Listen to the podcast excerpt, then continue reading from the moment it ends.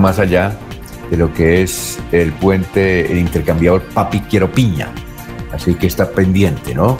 Sobre todo de 9 a, 5 de la noche a 5 de la mañana, pues el tránsito no se perjudica tanto. Entre Bucaramanga y Pamplona, hay dos noticias entre Bucaramanga y Pamplona. La primera, entre Bucaramanga y Pamplona fue capturado un venezolano solicitado en extradición. Se trata de Jorge Armando Dorante, nacido en Venezuela, también conocido como el alias de Conejo Zanahoria. Ustedes saben que los conejos comen mucha zanahoria, pero él le decían con nombre y apellido Conejo Zanahoria.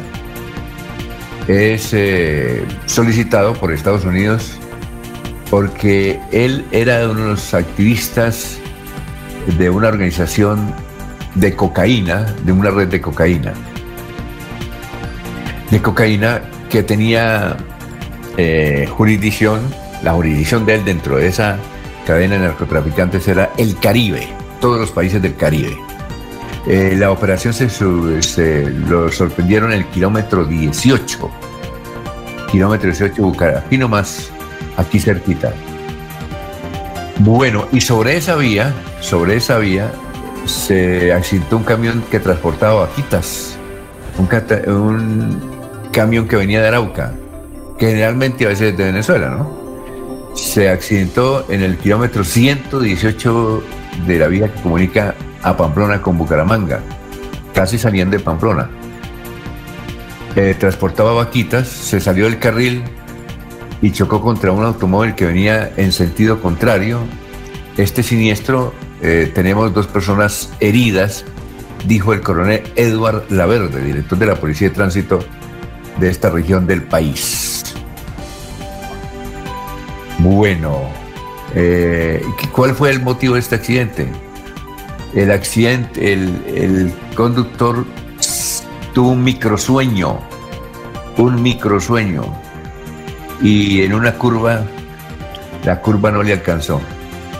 Pero, bueno, afortunadamente no había abismo, pero sí se, se volteó el camión. 5 de la mañana, 8 minutos. Bueno, esta es buena noticia. La directora del Instituto de la Juventud y el Deporte, Inderbú, Consuelo Rodríguez Gil, ha indicado que quedó listo como una tacita el Estadio Nacional de Atletismo Luis Enrique Figueroa. Este estadio tiene 25 años y recibió una reforma total que al mirarlo panorámicamente pues da una alegría tener una unidad deportiva como esa aquí en la ciudad de Bucaramanga.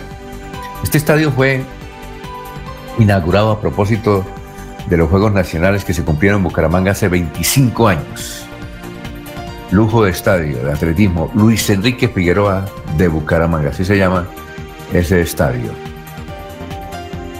5 de la mañana, 9 minutos. Bueno, hay, un hay, un, hay una polémica en la ciudad de Bucaramanga porque con muy buen criterio, unos concejales, la mayoría muy jóvenes, de Bucaramanga, presentaron un proyecto que llama eh, Proyecto de Bienestar Ambiental y Animal en la ciudad de Bucaramanga para proteger a los, animales. Pues bien, ese proyecto eh, por un solo voto se hundió. Diez votos negativos y nueve en contra. Ahora, los ambientalistas, como Danovis Lozano, del Partido Verde, como Carlos Parra y otros, pues apoyaban el proyecto. Tenía muy buen sentido, pero cuando llegó la plenaria y se cumplía el debate normal, abogados y expertos dijeron ese proyecto, inclusive la secretaria jurídica eh, dijo que ese proyecto no tenía pie ni cabeza porque había un detalle. En el proyecto, con muy buena intención, había que cambiarle una partecita, solo una partecita que era eh, donde se ordenaba la creación de la cátedra animal. Resulta que estas cátedras solo la puede, así en los colegios públicos y en toda la educación colombiana, solo lo puede hacer un proyecto de ley o una decisión ejecutiva del Ministerio de Educación o en su virtud el propio presidente de la República puede promover, nadie más, ningún ente más. Y aquí, desde luego, provocaron esa situación que, además los concejales que votaron no, y, más adelante vamos a escuchar al concejal inclusive del Partido Verde, Carlos Andrés Parra, que es abogado, él dice, tenía esa falla y la otra es que no podíamos votar por dos cosas. La primera, porque el proyecto con esas fallas jurídicas eh, se aplastaba rápidamente. Quedaba aplastado, eso no pasaba. Y segundo, si nosotros votábamos, cualquiera nos podía denunciar por prevaricato, por prevaricato. Y desde luego la gente no lee y comienzan a, eh, echar el agua sucia a concejales. Ayer por las redes sociales, los concejales que votaron no fueron víctimas de ese matoneo que tienen ciertas bodeguitas. Bueno. 5 de la mañana, 12 minutos, secuestraron a la madre y hermano del exalcalde de Arauca. En Arauca, la madre y hermano del exalcalde, representante de la Cámara del Departamento de Arauca, Luis Emilio Tobar Bello, eh, fueron secuestrados por hombres armados que al parecer después de sacarlo a la fuerza se los llevaron con rumbo desconocido. Se trata de María Guillermina Bello Tineo, de 77 años de edad, y su hijo Manuel Alexis Bello, de 50 fueron, destacados, fueron sacados de su vivienda en el barrio Las Corocas de Arauca. El grupo que la secuestró venía procedente de Venezuela. 5 de la mañana, 12 minutos. Bueno, a avanzadas horas de la noche terminó la sesión ayer del Congreso que era un eh, debate sobre por qué están asesinando tantos líderes sociales. Pero la noticia está en que por primera vez una exguerrillera presidió la sesión. Se trata de la santanderiana eh, Sandra Ramírez, que fue la esposa de Manuel Marulanda, el jefe máximo de la FARC. Sandra Ramírez, conocida en el, en el, ambiente guerrillero, ella realmente se llama, es de San Vicente, Griselda Lobo Silva. Griselda Lobo Silva. Pues bien, ella tomó la vocería en el debate, le fue muy bien, acertado sus comentarios, le daba las gracias cada vez que un senador, no tuvo inconvenientes en, la sesión, en las, horas de sesión que nosotros vimos a través de los canales institucionales, el canal del Congreso, ella desarrolló muy bien el debate, fue muy ordenadito. ¿Y por qué ella?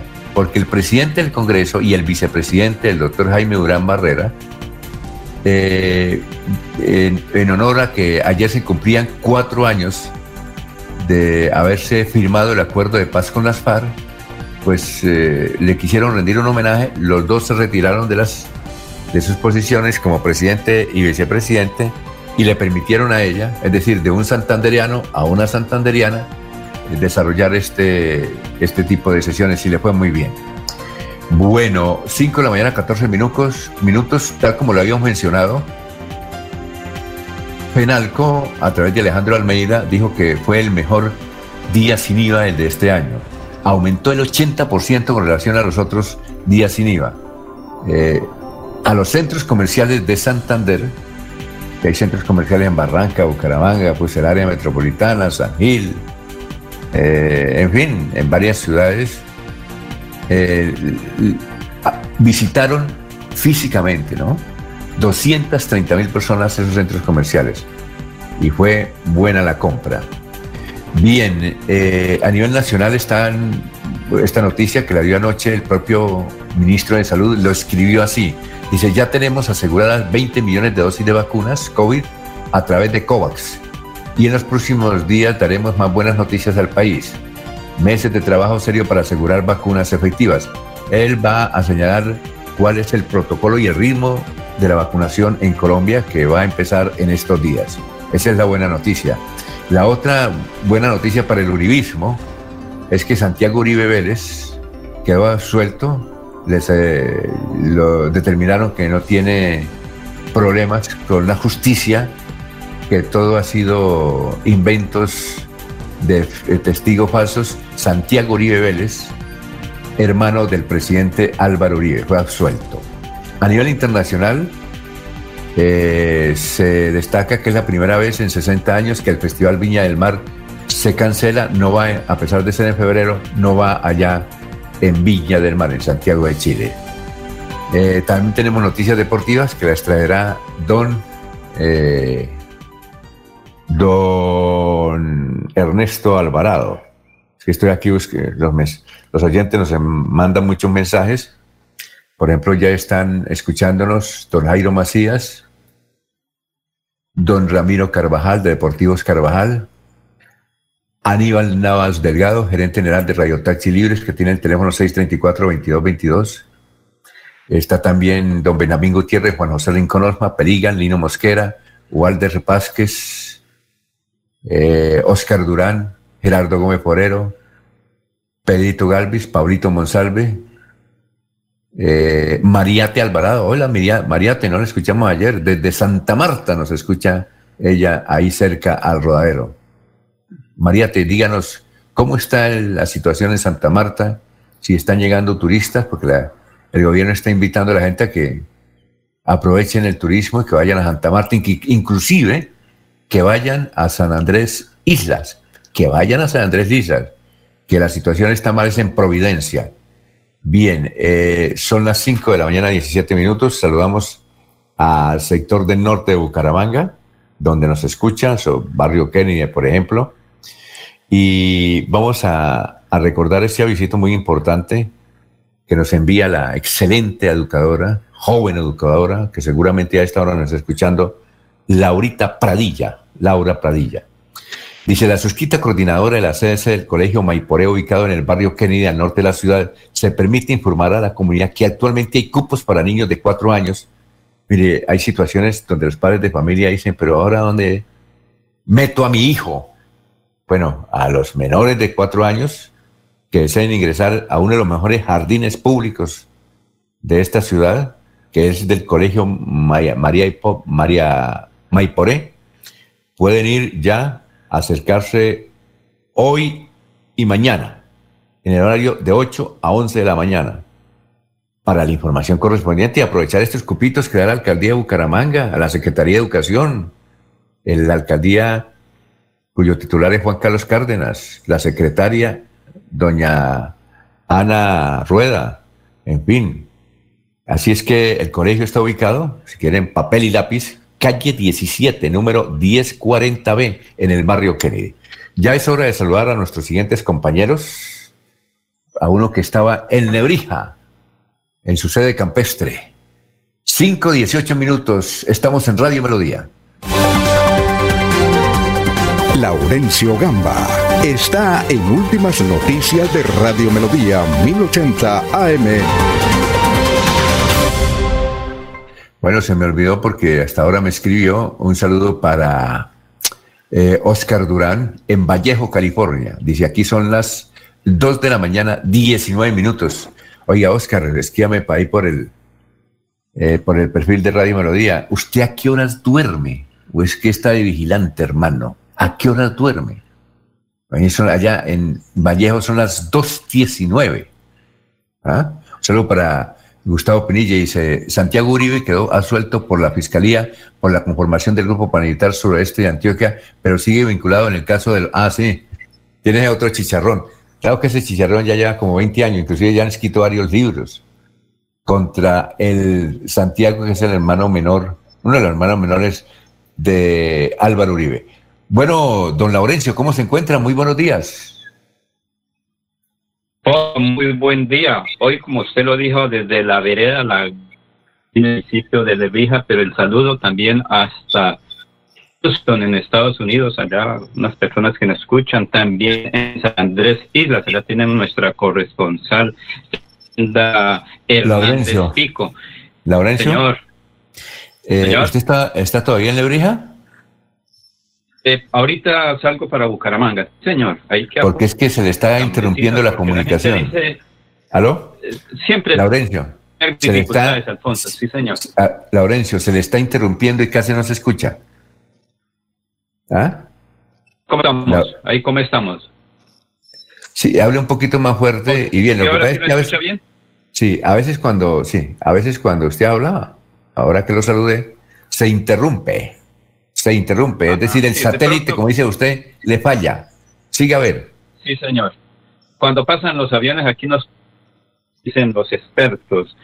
Y hoy se registra algunas dificultades en las principales vías de Bucaranga por el paro nacional de los taxistas. Anoche Isagen abrió las compuertas de hidrosogamoso para mantenerse el sistema del embalse. Desde el plátano, la cebolla, la papa o mandarín pueden vender por internet gracias al apoyo de la gobernación de la Secretaría de Agricultura y las TIC. Andrés Arenas Valdivieso, secretario del Interior, anoche entregó balance de sus actividades. Hoy se conmemora el Día de la Violencia contra la Mujer. Brasiliana Moreno, más adelante nos estos temas. Mientras tanto, en Florida Blanca cometió feminicidio. La policía entregó balance de actividades. También habla el coronel Javier Castro sobre la muerte de una mujer en la cumbre. Y el mercado campesino que con el apoyo de la gobernación de Santander se está desplazando. recientemente fue en el municipio de Sabana. Precisamente los ciudadanos pueden comprar estos mercados gracias al aporte de la gobernación de Santander. Y precisamente aquí es sobre los mercados campesinos de la gobernación de Santander que cuenta el apoyo.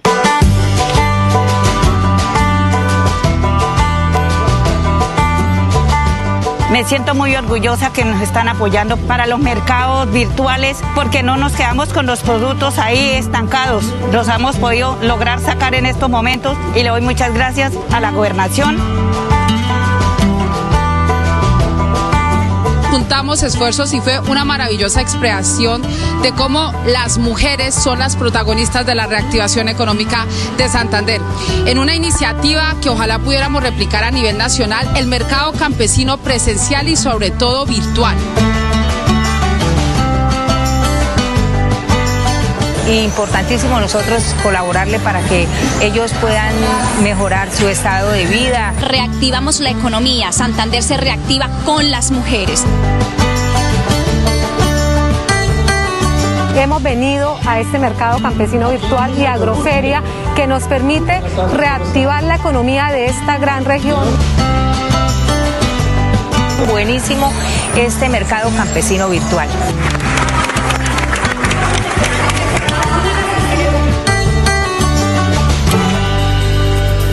Son las 5 de la mañana, 23 minutos. Vamos a, antes de saludar a nuestros compañeros, eh, vamos a informar sobre el obituario. El obituario en San Pedro está hoy.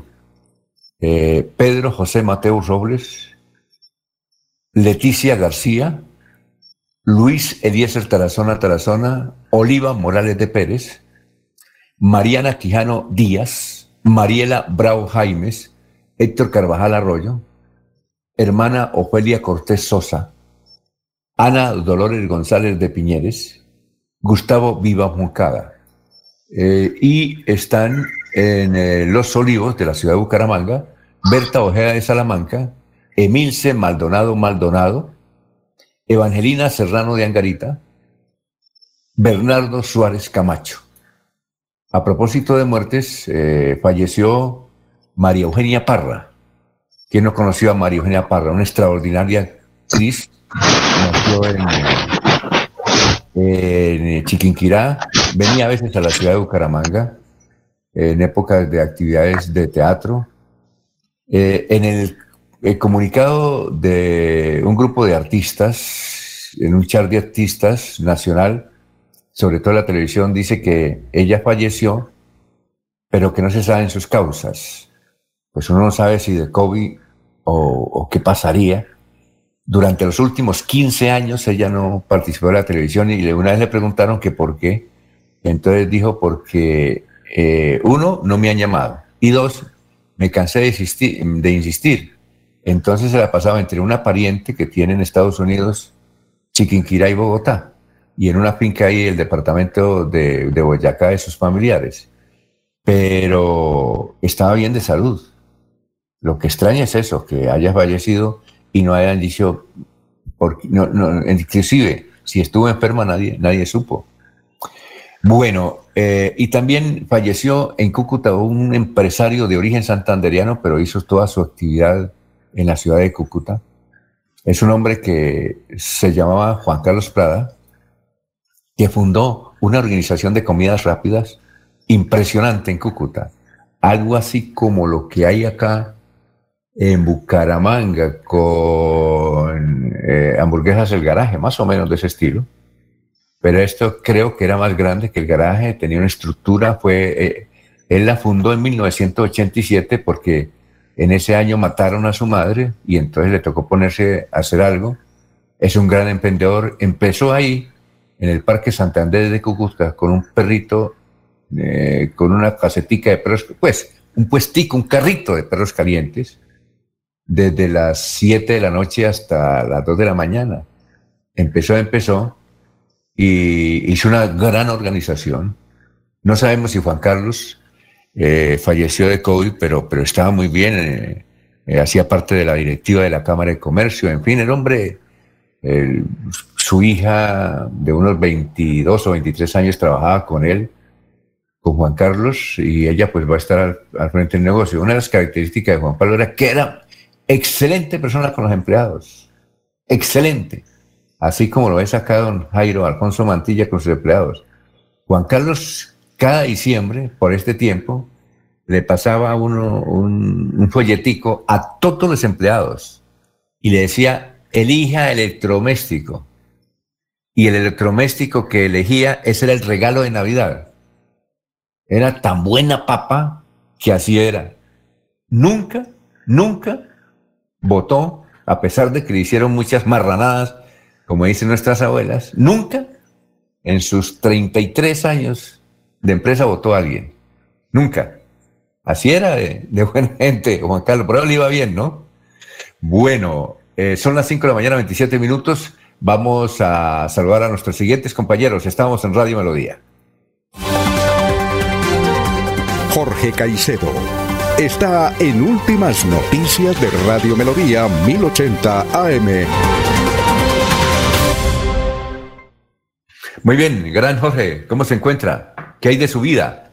Don Alfonso, muy buenos días. Como siempre, me encuentro feliz de poder compartir con ustedes este espacio de últimas noticias y por supuesto de poder saludar como cada mañana a nuestra sintonía en los diferentes eh, modos en que pueden sintonizar a Radio Melodía, a través del Facebook Live, a través de YouTube y a través del 1080 AM. Para todos ellos, de verdad, muy buenos días. Como se lo dijo, hoy es 25 de noviembre, es el tricentésimo, trigésimo día del año, el 330, y ya quedan 36 días de este año 2020, año bisiesto, y que como todos los bisiestos, pues obviamente será difícil de olvidar.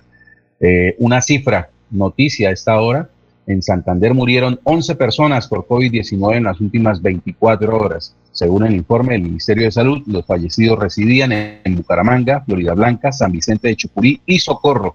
Este martes se registraron 168 contagios nuevos, llegando hacia un total de 50.587 personas confirmadas con el coronavirus en el departamento. Oye, Jorge, eh, no sé, pero yo entré esta mañana a Vanguardia, ¿sí? Y resulta que, vamos a ver si entre otra vez si está por fuera. Ah, no, es que había entrado y estaba fuera la, página, ¿no? La página. Que ahora cobra, ¿no? Ahora cobra, ¿no, Jorge? ¿Se ha dado cuenta que Magoria mm, también... No, solicita un registro, tanto como cobrar no. Pero, sí pero ahí empiezan, ¿no?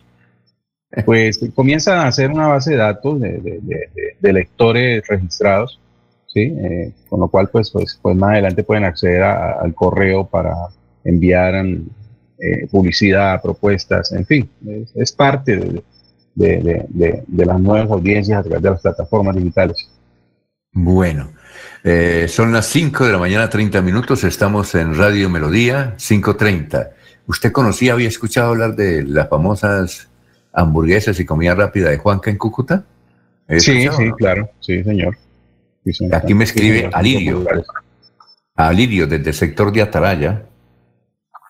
Eh, dice, las nubes, aquí de Atalaya dice, dice, sí, el señor, eh, yo trabajé allá, ese, ese señor era excelente persona, era tan buena gente, que como dice usted, no votó ni ha votado a nadie. Solamente una vez sí votaron a un empleado, pero no por culpa de él, simplemente llegó la fiscalía y se lo llevó.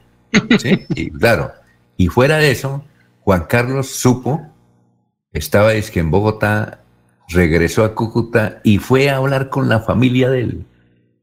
¿Qué le pasó? ¿Qué le sucedió? ¿En qué le podemos ayudar? El muchacho se regeneró y regresó a su empresa y es uno de los mejores empleados que tiene hoy esa compañía, de esa, de esa calidad, ¿no? Juan Carlos, yo no lo conocía, Juan Carlos, pero sí escuchaba de que... No, no conocía la historia detrás de, de las hamburguesas Juanca, pero sí, sí, sí el sabor y, y lo popular que eran, que son en Cúcuta. Que son en Cúcuta y demás. Un dato adicional a la, a la muerte de la actriz eh, eh, María Eugenia Parra. María Eugenia Parra, Alfonso, es que contaba con 58 años de edad. Y, y, sí, como usted lo dice, pues no, no se conocen hasta este momento, no hay detalles con respecto a los motivos de, su deceso. Pero sí, una mujer bastante hermosa, recordada por muchos papeles. Carmentea es una de las telenovelas en las cuales participó y eh, obviamente marca luto hoy entre el gremio de artistas de la televisión del país. Muy bien, vamos a una pausita, son las 5 de la mañana, 32 minutos, para seguir saludando a nuestros compañeros aquí de la tribuna virtual de Radio Melodía. Melodía Bucaramanga desea a sus oyentes. ¡Feliz Navidad!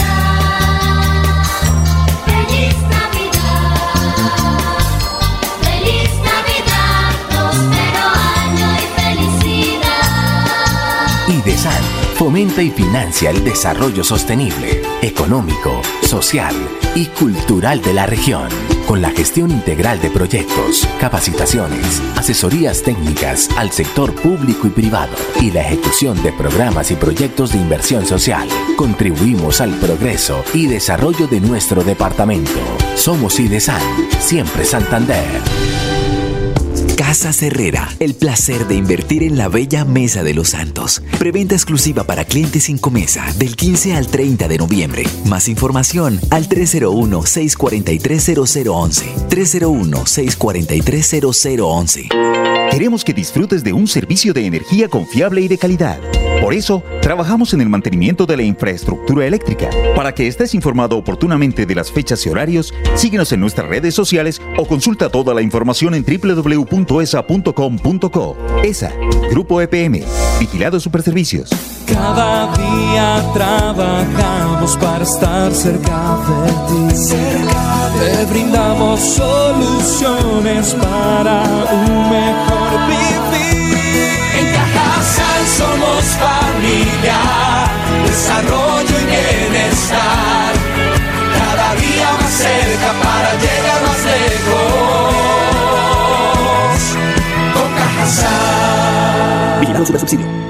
Nos trasladamos. A partir del 9 de noviembre, la oficina de pasaportes atenderá en sus nuevas instalaciones, ubicadas en la calle 52, número 3527. Para más información, comunícate a nuestras líneas de atención 691-0880, opción 1, correo electrónico pasaportes@santander.gov.co. Gobernación de Santander, siempre Santander. Se va la noche y llega últimas noticias. Todos los días, desde las 5 de la mañana, empezar el día bien informado y con entusiasmo.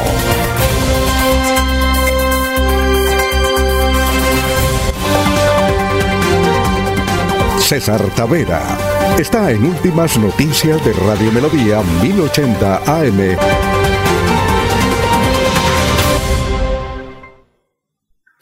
Muy bien, eh, nos escribe Oscar Durán desde Vallejo y dice, yo trabajo desde los siete días de la semana, de nueve de la noche a siete de la mañana. Trabajo aquí en una estación, una gran estación de, gasolina. Y acá les envía saludos una amiga de México, eh, Durán, que también nos escucha. Muchas gracias, Janita. Y ojalá venga algún día acá con Oscar para poder disfrutar de su compañía y cuando si hay oportunidad de que cualquiera de nuestros compañeros que están acá, eh, uno de ellos puede ser César, que permanente, que permanente no, que va a Estados Unidos, pues que la visite. Vamos a saludar a César. ¿Cómo está César? Buenos días, director. ¿Cómo está? ¿Cómo le va? ¿Qué hay de nuevo? Bien, director. Jorge, ¿cómo está? Laurencio, bien. Y Ernesto, que está por ahí. Y a todos los escuchas que en la mañana dan ánimo al trabajo por las noticias. le escribió, le escribió a usted Mario Arbeláez. Ah, y eso. Dice, ¿Sobre qué tema? dice, debe ser que el señor César es liberal. Porque no dijo que, porque no dijo ayer que se cumplía otro año del nacimiento del gran presidente Mariano Ospina Pérez. Ah, no, no, no, no puede ser. No, no caí en cuenta, no, no, no, no, lo, bueno, no, lo, no lo capté. Pero si en todo caso fuera eh, años de nacimiento ayer, 24 de noviembre. Mm, ¿En qué año no sé era? cuánto, no sé cuánto, pero Ahora, que... ahora hago la consulta y, Bueno, perfecto. No sé si es Mariano Espina Pérez o Mariano Espina. Toca Mariano Espina, dijo él. No, debe ser Mariano Espina el expresidente, claro que sí. Ah, Porque bueno. los, hijos de los, los hijos de Doña Berta y de Mariano Espina no terminaron bien, terminaron enredados por ahí. Y para decirle a los jóvenes que Doña Berta siempre andaba con pistola al cinto, ¿no? Pues sí, era la época de, de que de miente y un tiro al aire.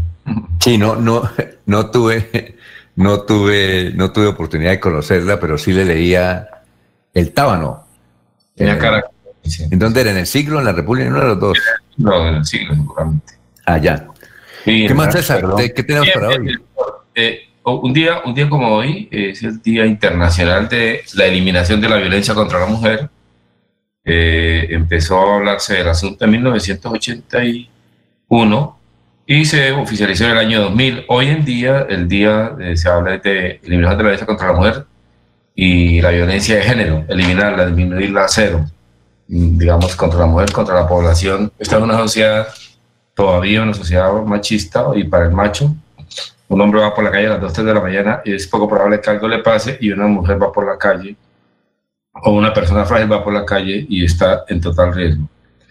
Y eh, el- eh, es bueno recordarlo, el día, en la fecha es en homenaje a las hermanas Mirabal. Las hermanas Mirabal fueron opositoras en políticas y militares de eh, Rafael Leonidas Trujillo en República Dominicana. Y Rafael Leonidas Trujillo en República Dominicana las capturó y hacían activismo político y las encerró y las eh, asesinó en 1960. Y el nombre de las hermanas Mirabal, las hermanas Mirabal, que bueno saberlo, o les decían las mariposas, se llamaban Patria, Minerva, María Teresa y Bélgica Adela. Se llamaba Bélgica Adela, las hermanas Mirabal. Las tres primeras, eh, Patria, Minerva y María Teresa, fueron eh, ajusticiadas por el Rafael Leonidas Trujillo y Bélgica Adela no, porque ella le decían de, ella no participó en política y no, no tuvo nada que ver en el tema, pero y no fue asesinada. En todo caso, el mundo las reconoce y sobre todo siendo mujeres, eh, les- la- las, las ensalza y las, las, las eleva al tiempo para celebrar el Día de, eh, de la Violencia contra la Mujer. La violencia contra la mujer es eh, física, psíquica y social, mutilaciones, y sufren tráfico, trato de, de- de mujeres y de esclavitud y matrimonio infantil forzoso. Sobre todo las niñas y las, de, las personas de orientación diversa están expuestas al asunto los discapacitados y discapacitadas, en todo caso es un crisis, una crisis para la humanidad. Lo- en los grupos sociales que más están expuestos al asunto son los migrantes, los refugiados y las minorías étnicas, sobre todo. En, en el año 2020, por la pandemia, se llama, por la pandemia de COVID-19, la pandemia de la violencia en la sombra, porque se sabe que el, el encierro de la pandemia detonó la violencia contra los débiles, contra la mujer y contra los de orientación sexual es un día dedicado a la violencia contra la mujer y el, y género. Un día como hoy, eh, en 1915, para la, para, la, para la ciencia y la educación, en Berlín, Albert Einstein eh, eh, eh, promovió, socializó, expuso la teoría general de la relatividad, o la teoría de la relatividad general. En, en 1915, ustedes saben que Einstein, ganó el premio Nobel, cambió la, no solamente la historia de las ideas y la ciencia, sino la, la historia la concepción del mundo. Hoy las verdades eran absolutas y a partir de la relatividad se volvieron relativas. El arte era absoluto y se volvió relativo. Todo puede ser arte, todo puede ser política, por el concepto llevado a la vida humana, a la vida social. Y en 1915, un día como hoy, nació Augusto Pinochet, que murió en el 2006, vivió 91 años y fue dictador de Chile del año 1973 a 1990. Y un día como hoy también falleció en el 2016 Fidel Castro Ruz, nacido en 1926, y, y- y fallecido en 2016 a la edad de 90 años. Vivieron casi los mismos años dictador de Cuba desde el año 1960 hasta más o menos 2000, 2012 por ahí. En todo caso, hoy se celebra el de los, para unos el nacimiento de Augusto Pinochet y para otros el fallecimiento de Fidel Castro Ruz. Esos son los datos que me parecen interesantes. Mire, A, propósito, a propósito de la violencia contra la mujer, las hermanas Mirabal tienen estas películas que se han hecho honor a ellas. El- en el tiempo de las mariposas, Oriundos de la Noche es un un documental Crimen, es otra película. Condename, Butterflies, también es un documental. Y Trópico de Sangre, que esa me parece la que más. Oiga, le recomiendo a usted una película, César. Señor, ¿cuál? Excelente. eh, coincidencialmente la vi en... Director, diga, excelente, diga. Excelente. La, la pesqué por ahí en Netflix, que la- es una serie pequeña, pero es muy encantadora. Es de periodismo. Se llama Los favoritos del Midas. ¿Oyó? ¿Y de qué, y de qué trata por encima si me... No, es, es, es un, un nuevo, eh, un nuevo libreto de películas para el, para el periodismo. Sí, un nuevo libreto que le ponen a uno en suspenso. Extraordinario. No me gustó el final, pero es extraordinario. No lo deja ir al baño, viejo. Usted No lo deja ir a la cocina.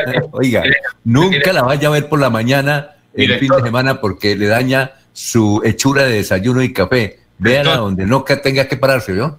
Director, usted, usted quería que, te- que tuviera un final feliz. Somos de, usted de la guardia de los que las películas deben terminar feliz. Pues sí, románticas y todo eso, donde el bueno, donde el bueno nunca lo matan. Bueno, ya- no, no, pero, pero no, pero véala. Toca ponerse ¿Ya en la este- vio, Jorge? Jorge, toca no, no, poner- no. No, ya, director, ya, toca- ya director, conocimiento toca del ponerse, tema. toca ponerse en este tiempo porque por ahí a los, a los malos no siempre los condenan o los matan. O siempre Muy bien.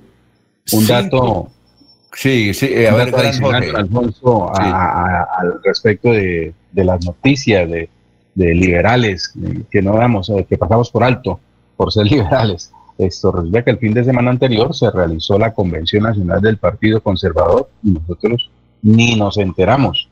Hemos perdido contacto con el Partido Conservador. Resulta que la convención proclamó a cuatro posibles candidatos presidenciales de la colectividad. La primera de ellas, la vicepresidente Marta Lucía Ramírez. El segundo, el exministro Mauricio Cárdenas. Igualmente a Juan Carlos Pinzón Bueno, exministro de Defensa. También se sonó como posible candidato del Partido Conservador. Y el más fuerte de ellos, y creo que sería una carta interesante por parte del partido, Luis Alberto Moreno, el exgerente, el, el expresidente del Banco Interamericano de Desarrollo. Oiga, Para- ¿sabe, que- sabe que el Para mí, para mí- para mí el mejor de la nómina es Carrillo, para mí. Pero tienen buena nómina, buena, buena. ¿Carrillo? Buen. Cárdenas. A mí, Cárdenas, perdón, a mí me gusta Cárdenas. De eso, Cárdenas? Jorge Cárdenas, que se llama. Bueno. Eh, Mauricio. una- Mauricio Cárdenas viene, ah, viene de- el papá viene de tradición, de la tradición cafetera, son, yo no sé si son empresarios, pero más o menos le noto por ahí que escribe una que otra frasecita buena por ahí. El amigo Luis Alberto Moreno viene, viene, como se dice, viene fletado de, de la multinacional, no me llama la atención. Oiga, eh, con el perdón de los conservadores, le tienen muchos apodos al Partido Conservador. Eh, seguramente voy a decir uno, y usted y varios conservadores, El director, una pregunta incidente. eh, voy a- va- varios conservadores, ahorita, varios conservadores retiran de la sintonía. Por, por ejemplo, mi padre era un conservador, tan conservador, Ya no, ya no hago la pregunta. él, él ya murió, era tan conservador que no permitía que alguien llegara, bueno, últimamente sí, que alguien llegara a la casa con camisa roja, por ejemplo. Entonces, eh, bueno, yo le decía a mi padre, le decía, vea, es que el Partido Conservador le dicen almidón. Dijo, ¿por qué? Porque siempre va pegado. ¿Sí o no? bueno, ¿qué iba a decir César? No, ya, ya respondió usted la pregunta sin yo hacerlas. Ah, que sí. no, es que yo no soy conservador. mi padre era conservador y yo le tomaba el pelo. No, le transfieren la genética, eso. ¿no? No, no, no, yo le tomaba el pelo por, por, por ser conservador. Y entonces él- yo le decía algo y me sacaba otro chiste de los liberales. Al, al gran Pedro, bueno, nacido en Villanueva, Santander. Billones, ¿Ya? billones. A ver, dice, se dice. Ah, bueno, vamos a una pausa y regresamos. Un datico. Ah, oiga, sí, mire, eh, hablamos del Partido Conservador y Laurencio, ánimo, Laurencio, ¿qué nos quería decir? Marta Lucía Ramírez asesores, igualmente Héctor Guillermo Mantilla, están analizando cuándo debe renunciar, yo. ¿Quién, Marta Lucía? Marta Lucía Ramírez, la vicepresidenta de la República. Creo que es un año. Me, da la impresión que es un año. Que es un Están año. analizando cuándo debe renunciar, yo. Ajá. Oiga, sí. Y don Rafael Serrano Prada fue uno de los gestores, eh, como excongresista, el vocero importante por Santander, que presentó varias propuestas al orden nacional del directorio, entre ellas que los directorios conservadores departamentales y municipales sean los que tomen decisiones frente a candidaturas próximas a Senado, Cámara, alcaldías y gobernación, no todo desde Bogotá. Bueno, y estamos saludando a propósito de Rafael, que cuando Rafael era congresista, el Partido Conservador tenía su temple, era muy escuchado, tenía su audiencia, era muy respetado a nivel departamental y nacional. Bueno, eh, a propósito conservador, saludamos al eterno secretario del Partido Conservador, don José María Belga, que usted no me avisaron y estuvo de cumpleaños la semana pasada, vea usted. Don José María Vesga, que siempre los baricharas aspiran a que él algún día, como dicen en los actos públicos políticos, preste su nombre para ser alcalde de Barichara.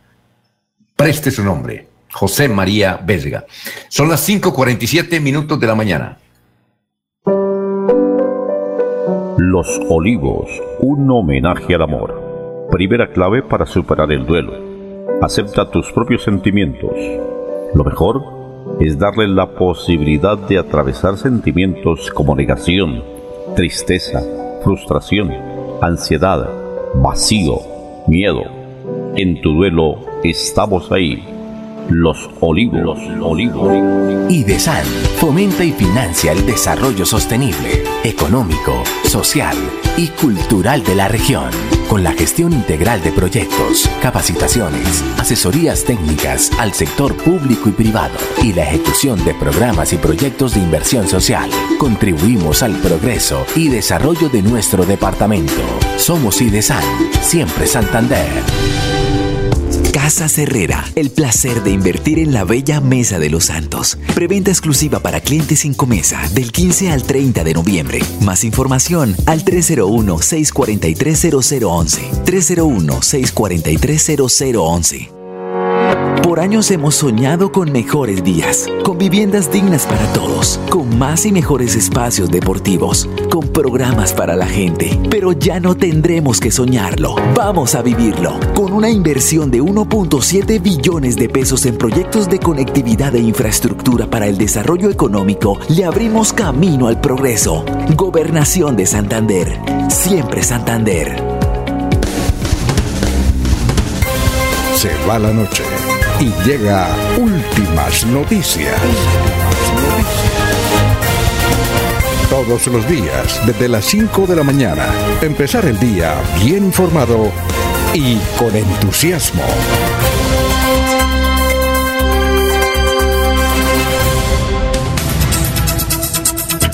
Muy bien, son las 5 de la mañana, 49 minutos. Hace unos momentos escuchamos la identifica una de tantas identificaciones que tiene Radio Melodía para la Navidad. Hay una identificación que es la más clásica, la que más recuerdan los santanderianos, que la grabó una persona que está viva, es un abogado boyacense eh, que vive entre Boyacá y Estados Unidos, que es Fabio Becerra Ruiz. Eh, si, la, si la pasan, eh, porque es que en Caracol también hay una de Navidad que es la clásica. Caracol tiene varias, unas muy antiguas y otras modernas. Eh, y entonces eh, eh, indicar que hay personas que dicen, yo cuando escucho esas identificaciones, recuerdo la Navidad cuando niño, o recuerdo la Navidad cuando niña. Bien, 5.50 minutos, pasemos a este tema. Uno de los países que está en mora, porque no la tiene, una ley de protección animal es Colombia. Mire, la tiene, la tiene Argentina, la tiene inclusive Bolivia, la tiene, la tiene Perú, leyes de protección animal, la tiene Paraguay, ¿sí? La tiene, no sé si Brasil la tiene, la tiene Uruguay, pero eh, mm, Venezuela no la tiene. Y en Colombia, pues no hay ley de protección animal. Entonces, eh, algunas asambleas y consejos tratan de sacar sus proyectos para la ley de protección animal. Y realmente hay ambientalistas, sobre todo chilenos, que señalan que en lo básico de la ley de protección animal es la educación en los colegios. ¿sí? Y, sin, y sin ley de protección, una ley de protección animal, sin clases desde el primaria, eso no sirve para nada. Pues bien, eh, la intención de los concejales de Bucaramanga, los que propusieron la ley de protección animal, era pues desde luego lógica. Eh, ordenar que la alcaldía ordenara la cátedra de protección animal, la cátedra animalista. ¿Sí? Eh, realmente eso iba en el proyecto. Pero infortunadamente o desafortunadamente, la ley colombiana es muy precisa y también muy estricta en ese sentido. Los únicos en Colombia que pueden crear cátedras obligatorias es el presidente de la República, el ministro de Educación o el Congreso pero de ahí los otros no. Así que presentaron la ley de protección animal aquí en la ciudad de Bucaramanga, muy bonita, extraordinaria y todo, pero metieron ese pequeño error. Pero eh, entonces, tienen razón los que hicieron el proyecto, porque un, un proyecto de acuerdo de protección animal, si no existe educación, pues eso es perder, perder el año. Y pues de todas formas lo hicieron. Ellos hicieron sus consultas también jurídicas y dijeron que sí, que, a manera, bueno, pero en todo caso quedó como obligatoria ahí en el proyecto. Eso impidió que varios concejales que conocen de leyes, entre ellos abogados, eh, pues votaran no. Y al votar no, pues comenzó la gente a liquidarlos por las redes sociales en el día ayer. ¿Qué iba a decir, Jorge? Perdón, don Alfonso, eh, hay un dato. Colombia sí tiene una ley de protección animal fue aprobada en el año 2016 y es la ley 1774 que establece las sanciones y multas por maltrato animal. Los animales son seres que sienten, no son cosas y recibirán especial protección contra el sufrimiento y el dolor, en especial el causado directa o indirectamente por los humanos, dice el enunciado de la ley 1774 de 2016. Sí, pero eh, entiendo que esa ley tiene problemas precisamente porque no establecieron la cátedra de protección animal. La cátedra desde, desde el año primero, en, los, sí, aquí ha venido el señor Toro, eh, que es del, creo que el Partido Verde, un representante de la Cámara de Toro, y había una señora, eh, ¿se acuerdan de Fonseca de Ramírez? Una parlamentaria que presentó como 10 veces ese proyecto y se lo bajaron. Y ella cuando en el 2015 o 2016 presentaron este, este proyecto de, de, ley, dijo, eso es un canto a la bandera. E, eso, eso no es ley, eso es una, una ley para multar nada más, no para enseñar. ¿Sí? Y, y, a los animales se defiende conociéndolos, decía ella. Y ella todavía vive, está viejita ya. A veces interviene en algunos programas de opinión pero ella dijo que esa ley es, nació coja, porque nació sin... Entonces se establece que si no existe la verdadera vocación de que todos los niños aprendan a conocer a los animales y a respetarlos, pues la ley no sirve para nada. Eso es lo que ella decía. Por eso es que se menciona en los foros ambientalistas que Colombia no tiene una, una verdadera ley de protección animal. Me dice aquí otro oyente que hay otra ley también en ese sentido pero carece de lo más importante. Eh, no sé, no he visto en el Ministerio, ah, el Ministerio de Educación cuando habla con eh, funcionarios del Ministerio de Educación Nacional, eh, le señalan que sí, que están haciendo mucho, que no solamente hay leyes, sino convenios y programas con las alcaldías y con las gobernaciones, pero eso pasa de, pasa de qué, de, un llamado a, a qué, a nada. Pues bien, Escuchemos a, Carlos Baraja, él es abogado, Carlos Andrés Baraja, fue compañero de mesa aquí en Radio Melodía, se hizo concejal del Partido Verde y a pesar del Partido Verde votó en contra. Vamos a escucharlo, las razones por las cuales él no aprobó eh, este, este proyecto muy bueno, pero, tenía, pero estaba cojo en alguno de sus eh, mandatos. Escuchemos a Carlos Barajas. Le cuento que hoy se sometió a votación un proyecto de protección animal. Ese proyecto ya había sido, ya existe un proyecto muy similar eh, en el Consejo Bucaramanga, un, acuerdo, perdón, en, en el Consejo Bucaramanga, que regula todo el tema de la protección animal, inclusive que rechaza las prácticas de maltrato animal. Pero el, el proyecto de hoy fue prácticamente una réplica al anterior, pero además de eso tenía unas, unas sendas eh, falencias jurídicas. Ejemplo, el proyecto creaba una cátedra animal, cuando los únicos que pueden crear cátedras son el Ministerio de Educación Nacional. Los consejos no tenemos esa facultad, primer error. Había unas dudas en el tema del POT, porque el proyecto exigía un cumplimiento del POT para el centro de zoonosis. El tercer error, eh, que le exigía al municipio mantenerlas, mantener las fundaciones sin ánimo de lucro que cuidaban animalitos hasta que se hiciera el centro de zoonosis y no se tuvo el visto bueno por parte de la administración municipal en cuanto al gasto de esos recursos. Y el cuarto error,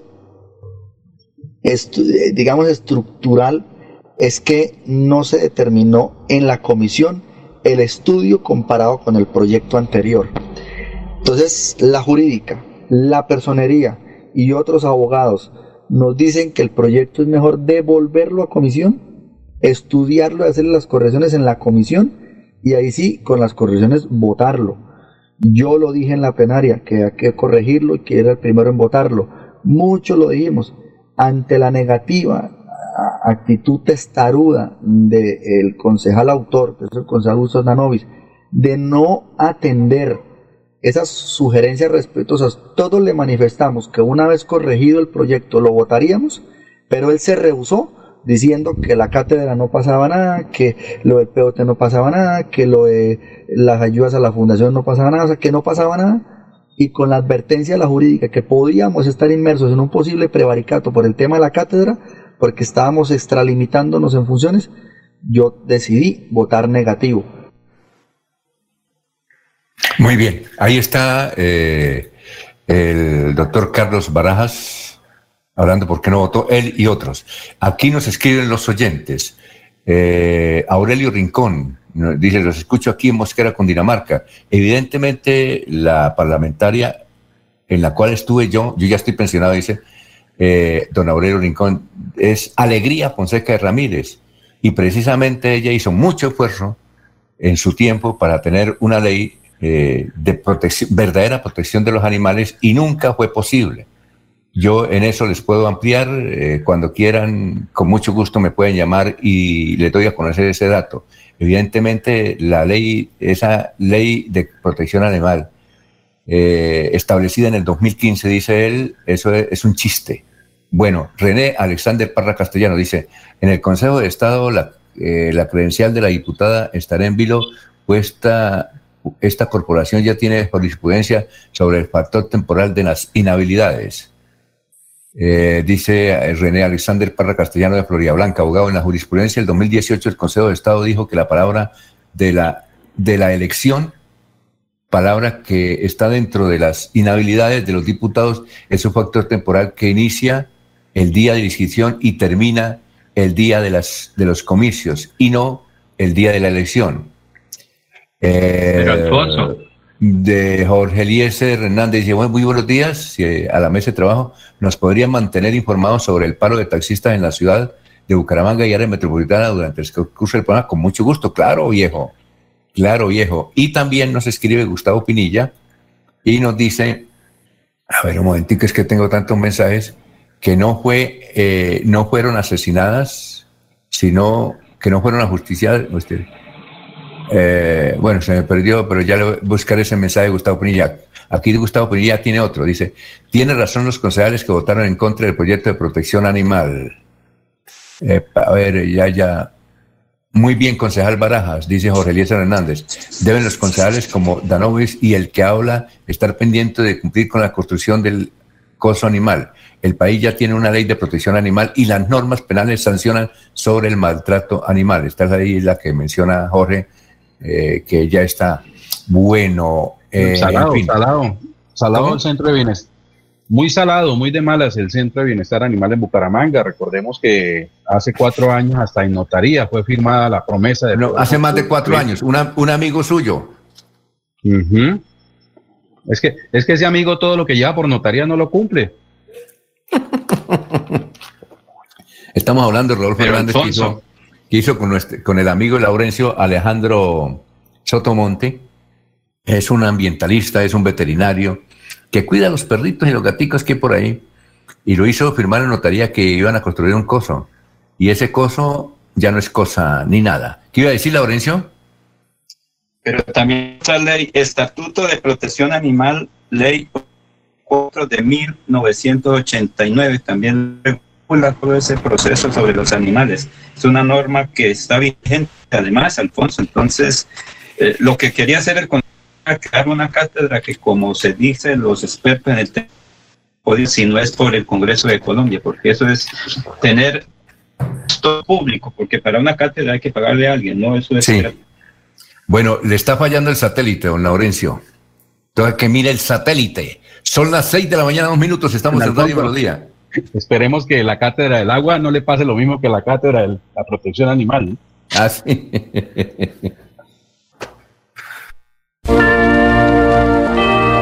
Que el regocijo de esta Navidad aparte de los hombres los odios, los rencores, los afanes belicosos y toda intención malvada y sombría.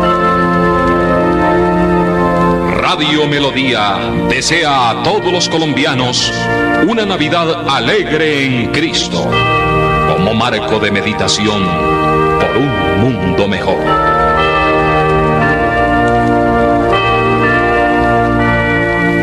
Esta segunda temporada de lluvia se extenderá hasta diciembre. Por eso, permanece alerta. Ten una linterna y un silbato a la mano. Y en caso de emergencia, comunícate a cualquiera de nuestras líneas de atención. 132, Cruz Roja. 144, Defensa Civil. 119, Bomberos. 123, Policía Nacional. Actuemos con precaución. Gobernación de Santander. Siempre Santander. Casa Herrera. El placer de invertir en la bella Mesa de los Santos. Preventa exclusiva para clientes sin comesa del 15 al 30 de noviembre. Más información al 301-643-0011. 301-643-0011. Un especial saludo a los habitantes de Bucaramanga y Santander. Les habla el doctor Javier Aristizábal. He investigado las plantas medicinales colombianas por 20 años. He creado la terapéutica natural al altel para tratar las principales enfermedades de los colombianos. Estoy con ustedes de 10 y 30 a 11 de la mañana por esta emisora. Estoy seguro que lograré cosas interesantes en la salud de todos ustedes. Queremos que disfrutes de un servicio de energía confiable y de calidad. Por eso, trabajamos en el mantenimiento de la infraestructura eléctrica. Para que estés informado oportunamente de las fechas y horarios, síguenos en nuestras redes sociales o consulta toda la información en www.esa.com.co.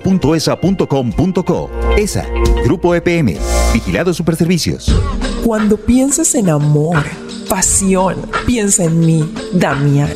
Pide ahora mismo tu tableta de Damiana para que disfrutes al máximo de una relación sexual con toda la energía, vitalidad y que te permita durar el tiempo que tú quieras. Damiana, pídela a domicilio en Bioalterna 643-6636 o al celular 321-441-6668. Bioalterna, calle 55 3117, Barrio Antiguo Campestre, Bucaramanga. En Radio Melodía, últimas noticias. Las noticias de la hora, las noticias de la hora. Saludos, Silvia Cárdenas les presenta las UCI Noticias y Paz. El gobierno apoyará la reactivación económica de los medios de comunicación. El ministerio TIC anunció que para ello se destinará una partida de más de 85 mil millones de pesos. Ante la temporada de lluvias que azota al país, el IDEAM aseguró que el fenómeno de la niña está alcanzando intensidades desmoderadas. Añadió que para el 2021 no habrá los días soleados y de buen clima que se acostumbra en el primer semestre del año. Fueron aprobados en primer debate los ascensos de altos oficiales de la fuerza pública. Algunos estarían vinculados en caso de falsos positivos. Santa María de la Luz, Tierra de Agua, regresa. Continúe disfrutando esta maravillosa historia de la radionovela en Colombia. Hola a todos, les saluda Antonio. Yo me llamo Álvaro Escobar para los amigos Campanita. Hola, soy Gabriela Ruiz. No se pierdan la segunda temporada de Tierra de Agua, que está buenísima. No se la vayan a perder. Ahí nos escuchamos. Santa María de la Luz, Tierra de Agua, en su segunda temporada. Una producción de Fede Medios. Santa María de la Luz.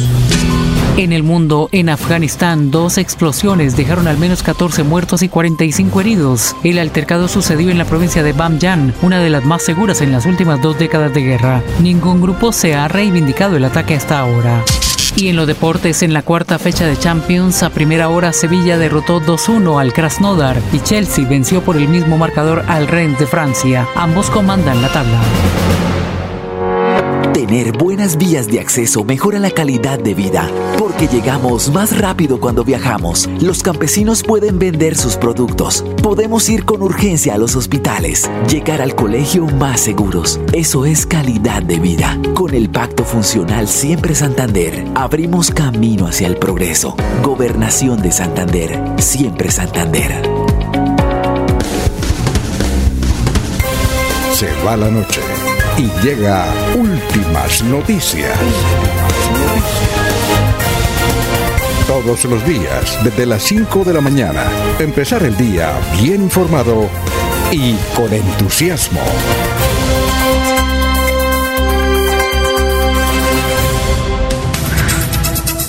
Ya son las 6 de la mañana, 7 minutos, 6 y 7 minutos. Ahí escuchamos, yo creo que se dieron cuenta, a Fabio de Serra Ruiz, evidentemente, eh, mencionando eh, la Navidad aquí a través de Radio Melodía.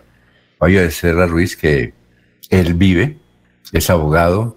Les comentaba, una vez, eh, hace como unos cuatro o cinco años, intenté hacer, intentamos hacerle una entrevista, pero creo que estaba muy, que, muy lejanos, no estaba, y decía que por la hora le quedaba difícil. Entonces yo le dije que grabado, entonces dijo, no, no, a mí me gusta, me gusta todo como el amor en directo.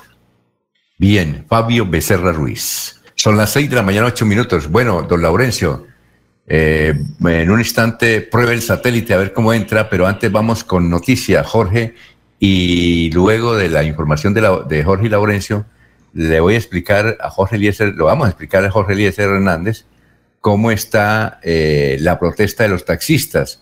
Le, le vamos a indicar cómo está la situación ante el gobierno nacional y desde luego vamos a mirar cómo está aquí en la ciudad de Bucaramanga y le comentamos la situación. Son las seis de la mañana, ocho minutos, porque hay empresas que no van a participar. Jorge, lo escuchamos. Don Alfonso, la Fundación Cardiovascular reportó que ya son 144 personas las que han participado del estudio de Johnson y Johnson para la vacuna contra la COVID-19. El, la el primer parte indica que estas personas están en excelentes condiciones de salud. Pese a que algunos han reportado síntomas como fiebre, la Fundación Cardiovascular aclara que son normales y hacen parte de la reacción del cuerpo ante cualquier tipo de vacuna. Para este estudio se espera contar con la presencia de unos 400 voluntarios, quienes serán monitoreados durante dos años.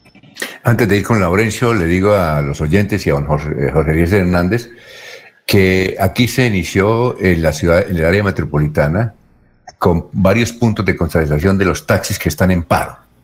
Que están, eh, que están en paro. Eh, por ejemplo, eh, la Puerta del Sol es el más importante, la más importante concentración. También el sector de Papiquero Puña, Piña, ahí cerca Pie de Cuesta y en la salida de Río Negro. Estos son varios puntos que se están identificando. Vamos a mirar si con el aeropuerto internacional Palo también hay, problemas. En todo caso, para explicar, eso es lo que está sucediendo en la ciudad de Bucaramanga, eh, don Jorge Eliezer. Pero, ¿qué, ¿qué pasó? Ayer pasó lo siguiente, el señor superintendente es un muchacho, eh, es un muchacho que se llama Camilo, sé que se llama Camilo, es nuevo como superintendente de transportes y puertos, así se llama, eh, emitió una circular que dice cosas interesantes. Dice, bueno, se las manda a InDriver, a, a las aplicaciones, porque los taxistas están protestando contra las aplicaciones. Entonces, la circular le señala a InDriver a Uber, a eh, Didi, entre otros, entre otros. Les dice, yo no les voy, eh, si siguen trabajando, yo no los voy a cerrar, ustedes pueden seguir trabajando, pero la primera multa, la primera multa vale 700 millones. Y además de eso, yo ya ordené que todos los carros que participan en estas aplicaciones eh, tendrán la necesidad eh, o van a tener como sanción que les quitan la matrícula. Es decir, les quitan la matrícula. Aunque un abogado dijo que eso no se podía hacer, que eso será la pero en todo caso, les quito la matrícula y sanciono a los carros que están prestando ese servicio. Así de sencillo, vean ustedes a ver. Entonces la discusión está en eso. Eh, hay expectativa porque dijo el doctor Camilo que tiene eh, toda la autoridad y el respaldo del presidente de la República, porque él se reunió con el presidente de la República y dijo, bueno, yo voy a hacer esto, que es lo más indicado. Dijo, cuenta con mi apoyo para adelante y con la ministra también de, eh, de Transporte. El joven superintendente de, de transportes eh, se llama Camilo Pavón Almanza. Y la otra aplicación se llama Pickup. La más importante en la ciudad de Bucaramanga es InDriver. La primera era Uber, no, eso ya está relegando. Primera InDriver y la segunda Didi. Bueno, eh, InDriver es rusa, por eso toda se maneja desde Rusia. Inclusive no tiene ni un representante. Cuando alguien pide, un servicio InDriver generalmente pone una dirección equivocada y también la dirección equivocada en el destino. Eso es un lío. No hay nadie en la ciudad de Bucaramanga, no sabemos si en Colombia sí, que esté representando InDriver. Todo lo hacen mm, eh, eh, desde Rusia. Bueno, don Laurencio, son las 6 y 12, lo escuchamos. Vamos a ver si le mejoró el satélite. Alfonso, sí, tenemos a Milton Camargo, un taxista que nos va a hablar precisamente del paro, pero que sea él el que nos diga qué, por qué es el paro hoy a los taxistas y cómo están trabajando ellos, porque es muy compleja. Un taxi puede valer 50 o 100 millones, mientras que con 100 millones usted puede conseguir 10 carros y los pone ilegalmente en Bucaramanga. Aquí está Milton Camargo. Milton, Milton Camargo. Sí, me, por, la, por la demasiada piratería, por, eh, por las, por las, eh, las motos, los carros, los carros eh, particulares y, los carros que tienen aplicaciones, InDriver, Uber, Didi, todas esas le están haciendo demasiada competencia y, y ellos trabajan demasiado barato, entonces dañaron el trabajo para el taxi, o sea, Sí, ya, ya, ya, ya no es rentable porque es que ellos trabajan demasiado barato. ¿Cuánto está valiendo un taxi actualmente? Ah, así más o menos el, el con cupo y todo está valiendo 50 millones y ya están a menos de 50 millones. O sea, ahorita ya no es negocio tener taxi. Sí, es muy, muy difícil por la demasiada competencia. Demasiada eh, competencia desleal. Sí, entonces esto no, ahorita ya pero cuando protestan son pocos los que salen, ¿qué es lo que ustedes están diciendo? Sí, sí, sí, que, que cuando se trata de, protesta, de, reclamar los derechos de los taxistas, nada más salen algunos, una poquitica parte salen, de resto los, los grandes empresarios de taxis no colaboran, ellos no colaboran porque ellos prefieren estarse allá quieticos y que protesten los otros, pero ellos no, no, no, ellos no colaboran. Entonces sería conveniente que ya no les cobren tarifa para quienes son conductores. Sí, sí, sería, sería, sería muy bueno que las empresas de taxis colaboraran en ese sentido de, de alertar a los dueños de, taxis que no, que, que, que no obligan a trabajar ese día a los conductores ni les cobren tarifa. ¿Qué le dice usted a los usuarios en Bucaramanga, los que utilizan el taxi de legal? Pues sí que es un buen servicio, el taxi sigue siendo un buen servicio, un, servicio muy, muy bien prestado y vemos gente honesta en el gremio que trabajamos muy, que todavía trabajamos muy bien. Sí, el hecho de que ocurran algunos casos aislados de, de inseguridad pero somos malos, los buenos, los que, los que somos honestos, los que trabajamos bien y con amor y con cariño para la profesión. Muy amable por estar aquí en Radio Melodía. Señores, muchas gracias, que Dios lo bendiga. Muy bien, son las 6 de la mañana, 15 minutos, así es que eh, Jorge, Jorge Eliezer, ahí está la explicación. Poco a poco, a la raíz de, eh, a medida que avanza la mañana y avanza el noticiero, estaremos dando a conocer detalles sobre esta protesta de los taxistas. Nos escribe desde Barichara, José María Vesga, un abrazo aquí desde Barichara, siempre escuchándolo.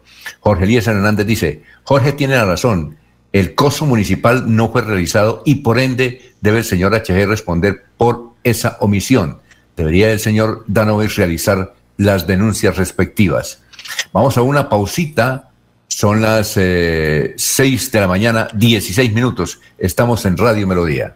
IDESAN fomenta y financia el desarrollo sostenible, económico, social y cultural de la región, con la gestión integral de proyectos, capacitaciones, asesorías técnicas al sector público y privado y la ejecución de programas y proyectos de inversión social. Contribuimos al progreso y desarrollo de nuestro departamento. Somos IDESAN, siempre Santander. Casa Herrera, el placer de invertir en la bella Mesa de los Santos. Preventa exclusiva para clientes sin comesa del 15 al 30 de noviembre. Más información al 301-643-0011. 301-643-0011. Sigámoslo haciendo bien mi Bucaramanga. Humangueses, les habla Juan Carlos Cárdenas. Hoy más que nunca, todos debemos asumir un compromiso con la ciudad y con cada uno de nosotros. Y esta será la clave para enfrentar esta nueva realidad. Pero confío en que atendiendo las prácticas de bioseguridad lo vamos a lograr. Cuidemos a nuestros seres queridos, en especial a nuestros adultos mayores. Vamos a seguir reactivándonos, recuperando puestos de trabajo y generando progreso para Bucaramanga. Alcaldía de Bucaramanga. Gobernar es hacer. Los Olivos, un homenaje al amor. Segunda clave para superar el duelo. Rodéate de personas que te apoyan. Habla de tus sentimientos. Socializa y busca compañía de tu círculo social más cercana. No te encierres. En tu duelo estamos ahí. Los Olivos. Los Olivos. Con 14 fuentes hídricas, Santander posee una gran riqueza natural. Con el plan Agua Vida queremos llevar esta riqueza a todos los hogares santanderianos, trayendo más agua potable a más familias. Porque donde hay agua, hay vida. Santander, Tesoro Azul de Colombia. Gobernación de Santander, siempre Santander.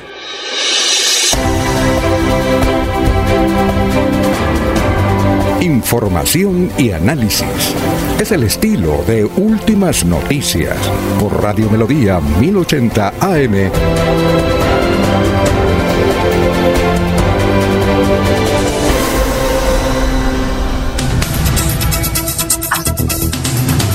Bueno, oiga Jorge, usted ya vio un video, ese, ese es como, es extraordinario, un video donde un muchacho en la dirección de tránsito de Bucaramanga se sube al techo y dice que no se baja hasta que no le entregue la moto. ¿Ya lo vio o no? Sí, señor, el hecho se presentó en la tarde de ayer, martes, en la sede de la Dirección de Tránsito de Bucaramanga y se produjo luego que este joven, esta persona de unos 30 años, eh, intentó retirar la moto que le había sido inmovilizada por falta de documentación. El problema está en que la moto ya registraba algunas sanciones y por lo tanto, hasta que no estuviera paz y salvo, no podía entregarlo. adicional a ello, no contaba con los documentos de propiedad del vehículo, alegando que eh, esta la había comprado y que el anterior dueño pues no había hecho el, debido traspaso. Eh, ante la negativa, eh, pues con, con, estas inconsistencias, eh, pues por supuesto la Dirección de Tránsito no accedió a la entrega del, del, del, vehículo y pues la reacción del, muchacho fue la de treparse en el cielo raso metálico que, que adorna allí la, el, la sala de recibo de, la Dirección de Tránsito de Bucaramanga y allí permaneció durante varios minutos. Finalmente fue persuadido que descendiera de allí y eh, a tratar de hoy en la mañana buscarle una solución, pero por el momento eh, le será imposible recuperar el vehículo hasta que no presente los documentos de propiedad del mismo. Muy bien, son las seis y veinte. La doctora eh, Andrea Méndez eh, nos ha enviado este comunicado que dice lo siguiente. Las vías de hecho no son el mecanismo para obtener resultados con la Dirección de Tránsito de Bucaramanga. Vamos a leer el comunicado que es corto además. Dice, un conductor al que le inmovilizaron la motocicleta por el abandono en la vía pública amenazó con quitarse la vida si no le devolvían el vehículo. Ocurrió efectivamente ayer en la tarde en las instalaciones de la Dirección de Tránsito de Bucaramanga. El episodio generó momentos de tensión entre los funcionarios que aún se encontraban en la sede administrativa. El usuario escaló la estructura metálica del edificio y alcanzó el cielo raso amenazando con lanzarse al vacío o quemarlo. Tras varios eh, minutos durante los cuales la directora general Andrea Méndez, así como personal especializado de la Dirección de Tránsito de Bucaramanga, el Cuerpo de Bomberos y Policía Nacional buscaron disuadir al ciudadano, este desistió de su intento y por sus propios medios retornó al primer piso donde sostuvo un diálogo con directivos de la entidad. Los funcionarios se le ofrecieron el acompañamiento y la asesoría necesaria para la recuperación de su vehículo de acuerdo con los procedimientos de ley. Dice la directora Andrea Méndez, las vías de hecho no son el mecanismo para obtener resultados eh, ni beneficios de índole personal en la dirección de tránsito de Bucaramanga. Así es la cosa. Entonces, eso sucedió pero no lo vi en, eh, ayer en las noticias, simplemente ahora que uno, un, un colaborador nos dice, busque un video donde un muchacho estuvo a punto de quitarse la vida y causar una tragedia en tránsito de Bucaramanga. Es que de hecho el hecho fue sobre el final de la tarde, don Alfonso. Muy ah, seguramente estarán en, las ediciones de, hoy en la mañana y al mediodía. De bueno. noticieros de televisión. Jenny Rodríguez, nos que escribe de San José, Costa Rica, dice, esa publicidad de la Navidad que ustedes pasaron me hizo llorar porque recuerdo cuando vivía eh, en el barrio El Rincón de Girón con mi madre y colocaban siempre Radio Melodía. Me hizo llorar porque recuerdo a mi mamita que está en el cielo. Y a propósito, vea usted, eh, esa cuya es como la de Caracol también, ¿no? Fuerte, ¿no? Bastante eh, nostálgica, bastante fuerte, bastante nostálgica, sí, señor. Oye, a propósito, Jorge, ayer mm, don Willy Peña Correa, él tenía un programa en el TRO, ¿no? A las 8 de la mañana Ahora la pasó a las redes, a la, perdón, a las 8 de la noche. Sí, ahora lo pasó a las redes. Y hace entrevistas, igualmente que hacía en el TRO. Entonces ayer le hizo una entrevista a un pastor Vesga Ramírez, 71 años de edad y enterito, ¿no? Parece de 50. Don Jorge, parece de 50, don pastor. Y le reveló, eh, ese sí, se merece un premio de eso de José, ¿cómo es? Luis Enrique Figueroa esto eh, le reveló a, a don pastor vida y obra. Como su hijo, como su hijo es un gran jefe de sistemas, creo que él, está trabajando en el trope, le salió un buen contrato de sistemas en la ciudad de Bogotá. Su hijo John, no sé si usted lo conoce. John, John Besga. es más eso es más de, de su edad, Jorge. y se parece mucho a usted. Nos han confundido. Eh, nos han dicho que somos hermanos. o sea que usted a Pastor le dice papá. A Pastor lo tengo como el, hombre que, el poseedor de uno de los secretos mejores guardados en, en, Colombia. ¿Ah, sí? Ah, bueno. ¿Por qué le tiene un secreto a usted? No, no, no, él tiene un secreto muy bien guardado. ¿Que él tiene un secreto bien guardado? ¿Cómo? Sí, señor, el número del tinte que usa, porque no tiene ni una sola cana. Oye, y entonces resulta de que eh, pastor que dice, el currinche, el ¿cómo es? El, el polígrafo, del pueblo. Eh, que va, eh, está montando una emisora en internet que llama elcurriche.com, pero con todos los juguetes, y que va a ser un noticiero, nos, va a hacer competencia. Por ahí sí es mala la cosa, ¿no? Va a empezar, claro que empieza de 7 de la mañana a 11 de la mañana de 7 a 11 de la mañana. Sí, yo le mandé a decir que no escoja ese horario porque le va mal, porque a esa hora estamos nosotros. Que empiece más tarde. Que comience más tarde. Ay, María. Eh, sí, el gran pastor. Entonces, esa es su actividad, ya tiene definido el, el asunto, cómo va a ser el año entrante. Y, y, a Pastor le va bien porque es un exitoso en su actividad. Y el Curriche tiene un nombre que ya lo está utilizando. Y siempre decía, oye, ¿usted por qué no utiliza eso bien para la televisión? estamos en eso, estamos en eso el gran pastor, que se le da madera sin piedad al que, al que, al que lo vea y una vez fuerte, ¿no? Fuerte el currinchazo. Muy bien, son las seis de la mañana. Oiga, César, usted porque se nos perdió, le íbamos a dar cambio, pero no. Oiga, escuchamos un plato que cayó. No, no era mío, no era mío porque eso está para lejos. No, sino que director, sentado el toca pararse un poquitico en el estudio. Director, le da dos comentarios. A ver, cuente. Para la audiencia, para poner, no para poner el debate, pero sí para poner un, un punto de vista, ¿no? que, eh, digamos, el, el tema del, el nombre, el, nombre de los campos deportivos, el estadio. Oiga, oiga, venga, ¿y por qué no lo hacemos? Eh, dejemos eso para la parte deportiva ahora, porque vea, no vino en Ernesto, entonces me toca. Bueno, me toca, entonces, ese comentario deportivo, déjelo. Y lo otro, director, lo otro. tengo también un, un, datazo en la sección de deporte para que usted se asombra y en el cual seguramente va a opinar. ¿Qué iba a decir el gran César? No, es el tema, de, a propósito de la del fallecimiento Jorge, doña María Eugenia Parra, ¿eh? ¿no? Sí. Ella recordamos de ella, de, su actuación en televisión. Pero no solamente, esto que voy a decir va a producir urticaria, pero hace rato lo quería comentar.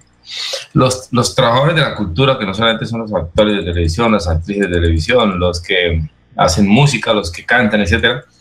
Ahora en esta pandemia, digamos, algunos hicieron, no, yo, a mí la palabra reinventarse, no, el re no para mí es de reinventarse, no, pero sí trataron de, de, seguir haciendo su, su, expresión de otra manera en redes, porque como más, o intentaron ir a los frente de los conductores residenciales. Entonces está bien, pero y espero me salga bien y espero hacerme comprender la sensibilidad que tengo con el tema. Digamos, todo, todos los trabajadores, todos, todos los oficios entran en crisis y entraron en crisis con el COVID, todos. No uno que no, todos, todos los sectores de la economía la educación, la salud, la vivienda, la construcción, todo el mundo.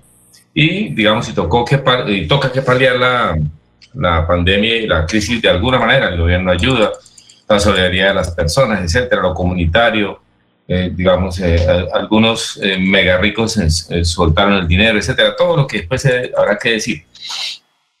Pero el tema del trabajo de la cultura, por decir uno, digamos, casi que le cargan a la sociedad tener que, tener que, digamos, seguirles no digo manteniendo, pero seguirles soportando el tema y no, o sea, eh, digamos, si no es así.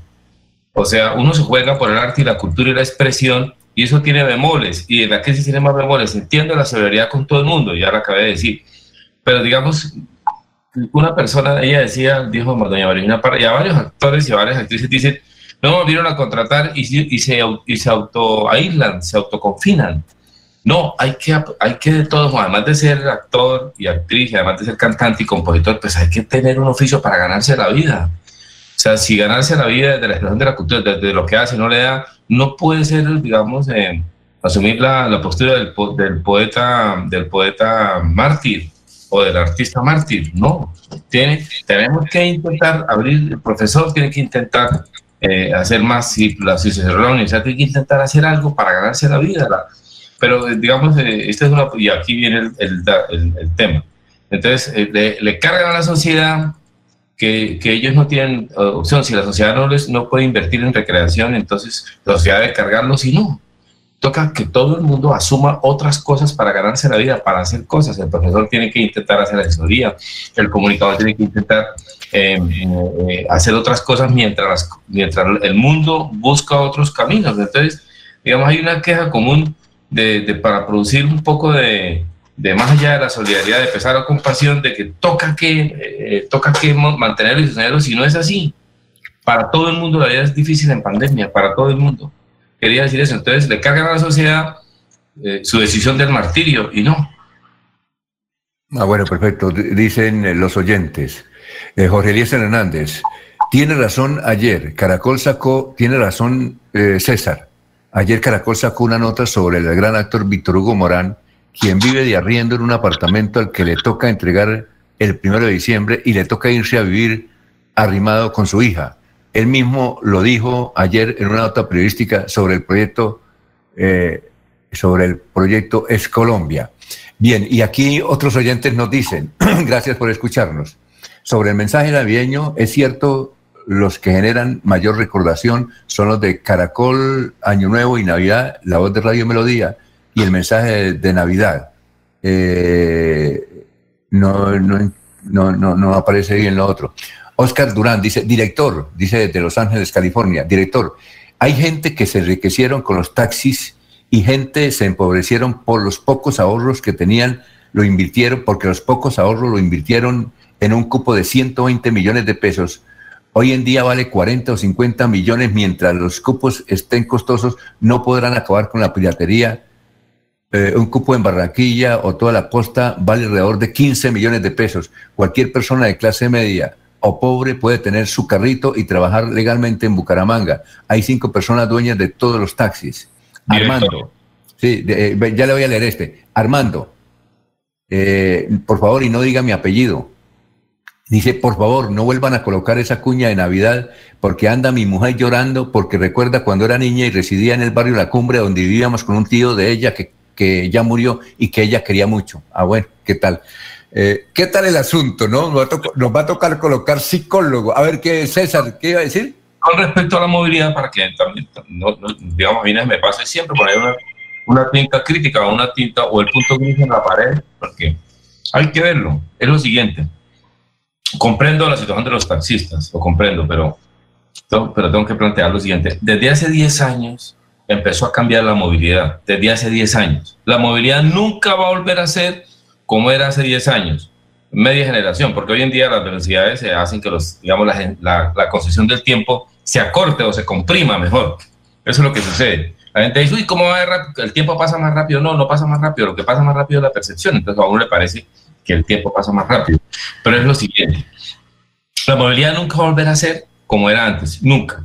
Y la movilidad cambió. La gente se, cada vez, incluso por el tema de la pandemia, se agudizó. La gente se, cada vez se traslada menos en la ciudad pero sí hace movilidad. Lo que pasa es que hace movilidad virtual o hace movilidad peatonal o hace movilidad en cercanías. El paradigma de los 15 minutos se está, se está estableciendo en el mundo, que todo queda 15 minutos.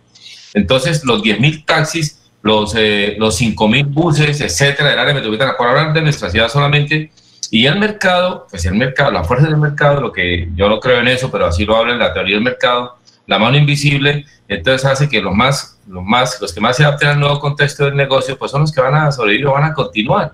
No le pueden, lo mismo que lo que hablamos del, trabajo de la cultura, no le pueden cargar a la sociedad la manutención de los transportistas, no, porque la sociedad cambió y a raíz del COVID aceleró el cambio. Entonces están pensando en que todavía la gente se va a trasladar de pie de cuesta a la UIS a estudiar y no, y que va a hacer grandes distancias y tampoco, no va a ser así el turismo y todo cambió, entonces la movilidad cambió. Los señores taxistas, entiendo lo de las plataformas, y nunca más va a volver, ¿cómo esto puede producir urticaria? ¿Cómo, ¿Cómo va a cambiar unas personas que llaman a una plataforma y lo lleva seguro, rápido y a menos precio, independientemente que acumulen en Europa, que acumulen en Rusia, que ese es un debate de economía política, un debate de Estado, un debate de ley? Pero ¿cómo, si la gente va mejor, ¿cómo se va a pasar a un taxi que no ofrece las mismas garantías? Que eso es de sentido común.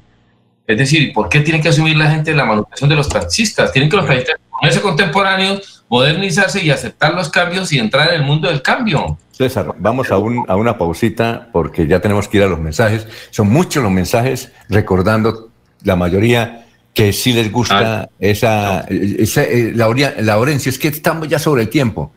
Mire el reloj, 6 y 34 y ya volvemos con usted en un, en un, instante, por favor. Son las 6 y 34, ahí lo estamos viendo con eso. ¿Qué es lo que dice ahí? Taxi, taxi legal. Taxi legal. Porque taxi legal. Bueno, 6 y 34 minutos. La estamos es lo que tiene la situación. Bueno, vamos a una pausa. Vamos a una pausa.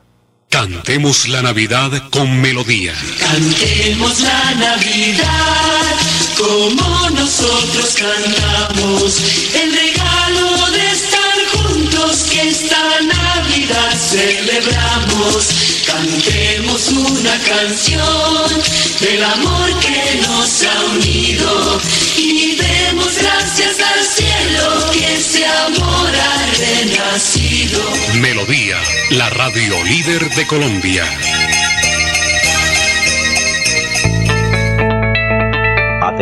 ¿Sufre de la próstata o los ovarios? El doctor Roberto Delgado, urólogo, homeópata y dermatólogo, le tiene la solución para la infección renal, la impotencia sexual, la presión arterial, el estrés, si no puede dormir y tiene dolor de cintura y en las piernas. Son tres medicamentos completamente naturales por el valor de 70 mil pesos para acabar con todas estas enfermedades. Consúltenos en la calle 14 13, barrio San Francisco en Bucaramanga o llámenos al 634 8597 634 8597 Soy Berta Villamizar, afiliada al sindicato de Sintra y Magra en el sector Trabajadoras Remuneradas del Hogar, donde tenemos asesorías jurídicas, capacitaciones para conocer nuestros derechos y poder defenderlos. Compañeras de Santander, las invito a que se afilien a Sintra y Magra. Campaña de afiliación gratuita para todas las trabajadoras remuneradas del Hogar Santander. Llame ya al teléfono y WhatsApp 322-231-5606. Conozca sus derechos a un pago justo y buen trato. Afíliese ya en el 322-231-5606. Apoyan Sintra y Magra, FOS y la Federación General del Trabajo de Bélgica. Casa Herrera, el placer de invertir en la bella Mesa de los Santos. Preventa exclusiva para clientes sin comesa del 15 al 30 de noviembre. Más información al 301-643-0011. 301-643-0011. Queremos que disfrutes de un servicio de energía confiable y de calidad. Por eso, trabajamos en el mantenimiento de la infraestructura eléctrica. Para que estés informado oportunamente de las fechas y horarios, síguenos en nuestras redes sociales o consulta toda la información en www.esa.com.co. ESA, Grupo EPM, Vigilado Superservicios. En tiempos difíciles es cuando se refleja de qué estamos hechos en Santander. Esta pausa de la vida nos hace mostrar la fortaleza, la esperanza, la pujanza que caracteriza a la gente santandereana. En medio del silencio, la distancia y la prevención, en Cajazán, seguimos transformándonos para lograr estar cada día más cerca, para llegar más lejos. Hemos querido seguir en contacto contigo, desde casa, en familia. Los invitamos a sintonizar el espacio Hablando con el Abogado, de lunes a viernes en el horario de las 7 y 30 de la mañana. Un programa que le informará y le ayudará a solucionar sus problemas jurídicos, con la dirección del doctor Iván Darío Calderón, abogado egresado de la Universidad Industrial de Santander con especialización en Derecho Comercial, por Melodía, la que manda en sintonía. Amigos, les cuento que mi clase Mi Parche es una estrategia educativa diseñada por el gobernador de Santander, Mauricio Aguilar. Aquí en este espacio usted puede aprender con las asignaturas como matemáticas, inglés, naturales, sociales y familia de escuela. No se lo pierda todos los días a las 10 en punto de la mañana a través del canal del Gran Santander.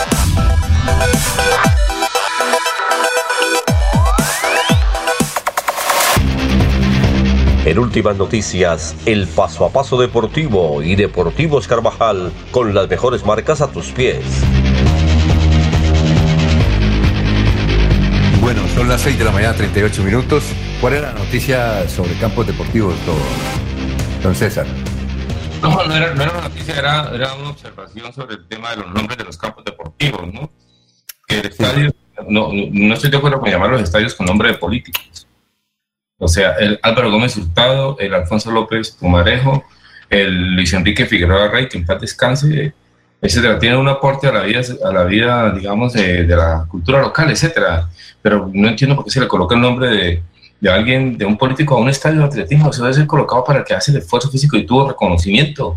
Así venga de los, de los estratos medios y de los estratos necesitados, no importa si brilló en el deporte, debe colocarse ese hombre. En, en Cartagena el estadio se llama Jaime Morón, me parece buena idea. Se llamaba Pedro Heredia, se llama Jaime Morón, me parece bien.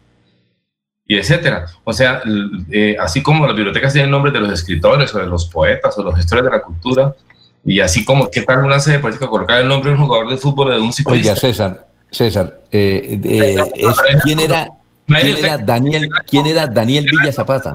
Director, el bicentenario, ¿sabe cómo se llama el estadio bicentenario de, de futsal? Sí, Alejandro Galvi Gal- Alejandro Galvi Ramírez, perdón. ¿Cómo por qué?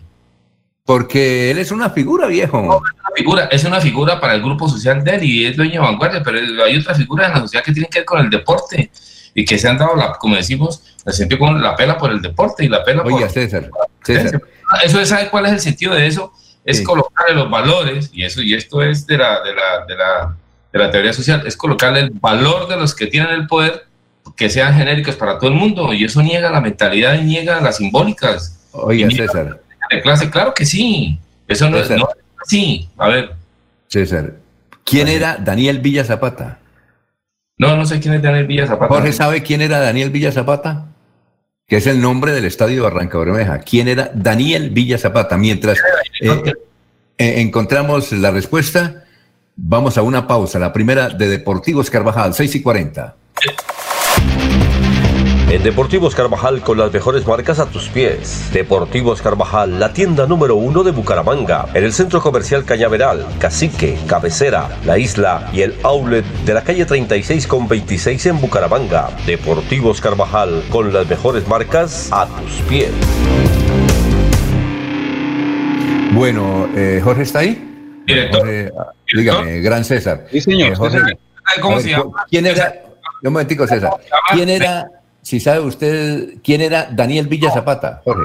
Ya tengo aquí un buen artículo, Daniel Villa Zapata, eh, a quien se le debe el nombre del estadio de Barranca Bermeja, fue un odontólogo que donó los terrenos e impulsó la construcción del estadio. Ah, lo, que- lo mismo que pasó en Bogotá con Nemesio, Nemesio Camacho, que donó los, eh, los terrenos. Se aportó, y póngale que usted sabe cómo se llama el, el Coliseo de Basquetbol de Bucaramanga, el más importante. Sí, Luna, el, eh, mi amigo, nuestro, nuestro amigo, no, porque él- yo no lo conocí. Venga, El Vicente, mundo Luna Santo, ¿no es? ¿No es? no, Vicente Díaz Romero. Don Vicente, Vicente Díaz Romero, sí, Vicente Díaz. fue deportista, basquetbolista, gestor y empresario, y empresario deportivo. Ese lo tiene más que merecido, don Vicente Díaz Romero. Y el mundo, Luna, el mundo Luna Santos, por ejemplo. Pero me parece bien que sean los que merecen el- que, que el nombre Ciudadela. cortado. Pero qué tal Encontré, encontré un artículo bastante interesante que se llama ¿Quiénes son los personajes por el que nombraron los estadios en Colombia? Del portal El 5-0. Está Sí. bastante interesante, viene con los nombres de, de- de- de todos los estadios del país. De Ese es de un periodista santanderiano, ¿no? Ese portal, ¿no? Eso está, eso está por, eso está por ponerse en orden eso. Eso está por ponerse en orden eso. eso y eso algún día la sociedad lo va a hacer. Oye, ese portal, sí, ese portal. Como si Sí, la plata fuera de ellos, la plata es del erario público, ¿dónde está bien? Eso es de los, de los que han hecho la gesta deportiva y la gesta cultural. Oye, Jorge, ese portal es de Sí. Araque. No, él es 5 en deporte. Ah, ya. 5 en deporte. Este es el 50.com. Sí. Ah, ya. Ya, ya le voy a dar a través del grupo de últimas noticias. Está interesante. Listo, perfecto. Bueno, la otra noticia deportiva, antes de irnos a unos mensajes, eh, eh, a nosotros nos gustan estas cositas, saber en qué invierten la plata los jugadores.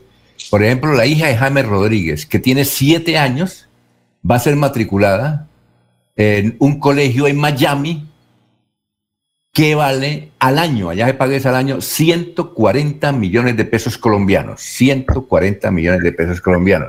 O sea que James sigue, esa niña que lo tiene todo, ¿cómo, cómo será su vida? ¿Sí le enseñarán valores? Esa es la pregunta. Vamos a otra pausa. Estamos en Radio Melodía. No es un problema.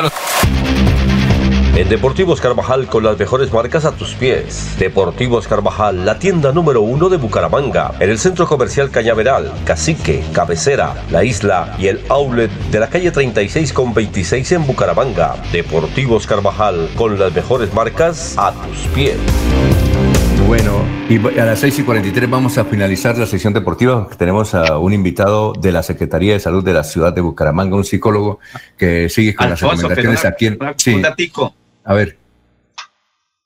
Alfonso, Rápido. ¿quién fue el que quién logró que se remodelara el estadio de atletismo? Fue William Niño Mancipe que mediante una acción popular por los deportistas de Santander, los atletas, la colocó y fue precisamente el nieto del que lleva el nombre, el que de alguna manera entregó los recursos para la, des- para la remodelación de la, del estadio de atletismo La Flora o Luis Enrique Figueroa. Eh, fue Manolo Azuero el que destinó esos recursos, independientemente de dónde. pero No, fue Entonces, erario público. Sí, bueno, son las 6 y 44. En últimas noticias, el paso a paso deportivo y Deportivos Carvajal con las mejores marcas a tus pies.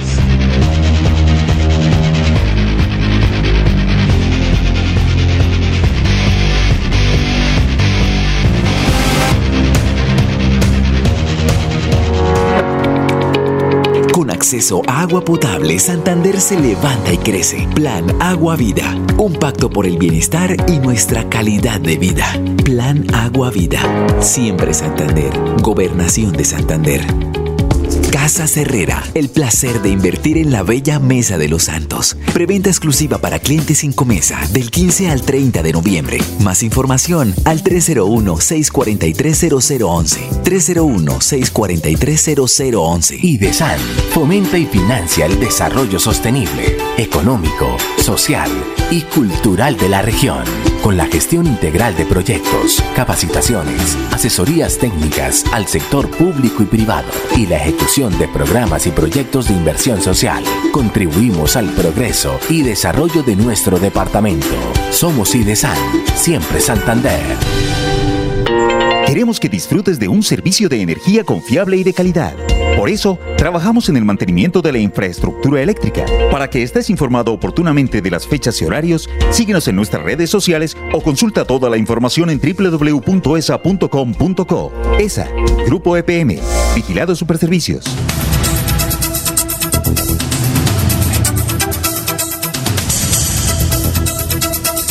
Bueno, son las 6 de la mañana, 46 minutos. Saludamos al doctor Manuel Rey. Doctor Manuel, tenga usted muy, pero muy buenos días. ¿Cómo se encuentra? Señor Alfonso, muy buen día. Muy bien. Eh, la primera inquietud era sobre lo que hablábamos en el día de ayer. Es en estos momentos eh, de situación difícil, el plan de intervenciones colectivas tiene algo de actividades donde los más beneficiados sean la comunidad. Ese era el tema que estábamos tratando inicialmente ayer. ¿Qué nos puede referir sobre el particular? Sí, bueno, hoy vamos a tocar un tema muy importante y que posiblemente puede estar tocando algún miembro de la familia. Primero que todo, pues dar a conocer que desde la dimensión de desde la dimensión de salud mental y convivencia social y por medio de la estrategia en lo referente a la prevención del suicidio, bullying, anorexia y manejo de la depresión, se busca generar espacios de información en diferentes temas con el fin de permitir la reducción, eliminación de ciertas problemáticas que debido al COVID-19 se han venido pues evidenciando en mayor proporción eh, como antes de la pandemia, que posiblemente no hubiesen sido tan visibilizadas, pero por, por cuestión del COVID-19 se hicieron aún más eh, visibilizada. Muy bien. Y, otro tema que tratamos ayer era eh, identificar, bueno, esta pandemia pues ha generado muchos problemas en los hogares, en las casas, en las gentes. ¿Cuál sería el, problema más básico a enfrentar eh, el que estamos soportando en esta pandemia, doctor? Bueno, hay una problemática que se puede estar evidenciando y es la depresión. ¿sí? La depresión es un trastorno mental, ¿sí? grave y común que nos puede afectar física y mentalmente en nuestro modo de sentir y de pensar. La depresión nos puede provocar deseos de alejarnos de nuestra familia, amigos, trabajo y escuela. Puede además causarnos ansiedad, pérdida del sueño, del apetito y falta de interés o placer en realizar diferentes actividades. Casi todos, bueno, casi todos nosotros hemos sentido alguna vez una inmensa tristeza en nuestras vidas. Esto es normal, sentir esta emoción es normal, ¿sí? Pero si esta tristeza o actitud depresiva continúa por más de dos semanas, se debe buscar ayuda. Sentir tristeza es, no, es normal, estar deprimido no lo es. Y por eso vamos a encontrar más señales y síntomas, ¿sí? La tristeza es solo una pequeña parte de la depresión es posible que algunas personas con depresión ni siquiera se sientan tristes. Las personas pueden tener síntomas diferentes. Algunos síntomas de la depresión incluyen sentimientos persistentes de tristeza, ansiedad o vacío, sentimientos de pesimismo o falta de esperanza, sentimientos de culpabilidad, inutilidad o impotencia, pérdida de interés o placer en las actividades y los pasatiempos, dificultad para concentrarse o recordar o tomar decisiones, dificultad para dormir, despertarse temprano por la mañana o hasta imposible dormir, dormir esta tarde, pensamientos de muerte o suicidio o hasta incluso esos intentos de suicidio, de suicidio, inquietud, irritabilidad, dolores y molestias, entre ellos dolor de cabeza, calambres o problemas digestivos sin ninguna causa física aparente o que no se alivian con ningún tratamiento. Quiero comentarles que la depresión es un trastorno mental tratable. Con ayuda y apoyo se pueden curar. Por eso es importante la comunicación asertiva dentro del hogar y de esta manera buscar ayuda profesional. Muy bien. Eh, doctor, muchas gracias. Muy gentil por haber estado en Radio María. Muy buenos días. Bueno, con mucho gusto. Bien, y a esta hora son las seis y cincuenta. Eh, vamos para Miami. Allá está Florentino Mesa con toda la información internacional del momento. Vamos a ver si está Florentino. Entonces, allá. Mientras, mientras aparece Florentino, aquí don Gustavo Pinilla nos ha enviado un mensaje, dice lo siguiente. Don Ernesto, para la sección deportiva, averigüe del estado de un, averigüe del estado de un jugador de la selección Santander de baloncesto de apellido Estefano o algo así, que está, se está muriendo en la clínica, en una clínica de Bucaramanga. Tiene unos tumores en el cerebro. Don Ernesto, a ver si puedo averiguar ese tema. Son las 6 y 51, entonces nos vamos para Miami. Muy buenos días. ¿Está Miami? Bueno, don Laurencio. Ah, don Laurencio, vamos con su información entonces. O primero Jorge y luego Laurencio. A ver si Laurencio ya se le arregló el satélite. Jorge, noticias a esta hora. Don Alfonso, tras varias horas de audiencia, un juez de control de garantías dictó medida de aseguramiento en centro penitenciario a la pareja sindicada de asesinar en la madrugada del lunes a Silvia Tatiana Pinzón Hernández en el barrio La Cumbre. Se trata de Arlington Pérez y Dan Alejandra Torres, quienes quedaron grabados en videos de cámaras de seguridad cuando en múltiples oportunidades atacaron a la mujer. A Pérez se le imputó el delito de feminicidio, mientras que a Torres Barrera fue homicidio. Los, los indiciados en este, en este crimen son el exnovio de la víctima y su actual compañera sentimental. Las autoridades no descartan abrir un proceso contra una tercera persona involucrada, una mujer que también quedó en la grabación cuando atacaba en vía pública a la víctima con una botella. A ver, don Laurencio, ¿cuál es su información? Gestión de la policía en Santander, coronel Caio Cabrera Suárez. Es que el gobernador de Santander se reunió con la policía en esta parte de Colombia para analizar eh, cómo van las actividades en el departamento en virtud que la gobernación corta frecuentemente recursos. Precisamente aquí está el coronel eh, Carlos Julio Cabrera Suárez, comandante de la Policía de Santander. También en cuanto a operaciones relevantes en tema de investigación criminal, en este momento hemos emprendido un esfuerzo dirigido a la focalización operacional con el servicio de policía por vía de operaciones de alto impacto contra estas estructuras criminales. Valga decir también que a la fecha no, se, no contamos con presencia de grupos armados organizados, no, no tenemos presencia de grupos armados organizados residuales, y eso es fundamental. Cualquiera somos de alguno de estos delincuentes que quieran ingresar aquí en nuestro departamento, con toda la contundencia, con toda la fortaleza institucional, los vamos a combatir y en este caso estos son los resultados. También le quiero manifestar a la audiencia que hemos desarrollado 10 operaciones de alto impacto contra estos grupos delincuenciales comunes organizados durante este año 2020, consiguiendo la captura de 74 integrantes de estos grupos de delincuencia común en varios municipios de nuestro departamento. Muy bien, son las 6 y 54 minutos. Nos vamos para Miami ahora sí. Nos dicen que ya está en contacto don Florentino Mesa. Aquí comenzó en la ciudad de Bucaramanga a salir el sol, una espléndida mañana. Ojalá que se mantenga así o, o, no sea como dicen nuestros campesinos, sea sol de agua. Florentino, ¿cómo está? Tenga usted muy buenos días. Hola, mucho gusto. Soy Florentino Mesa y esta es la vuelta al mundo en 120 segundos. Rusia aseguró que su vacuna Sputnik 5 contra la COVID-19 tiene una eficacia del 95% en un contexto de competencia internacional ante la propagación mundial de la pandemia, que este miércoles alcanzó un nuevo y sombrío hito al sobrepasar los 60.186.000 contagios de coronavirus y un total de 1.416.000 víctimas mortales. El presidente estadounidense Donald Trump reiteró una vez más que no desistirá de su lucha para revertir los resultados de las elecciones, pero en el gobierno federal ya iniciaron los preparativos para apoyar al gobierno entrante del presidente electo Joe Biden. El gobierno de Guatemala comenzó a dialogar con diferentes sectores para analizar un nuevo presupuesto para 2021 después de que el Congreso suspendiera las cuentas aprobadas la semana pasada y que fueron el detonante de varias jornadas de protesta.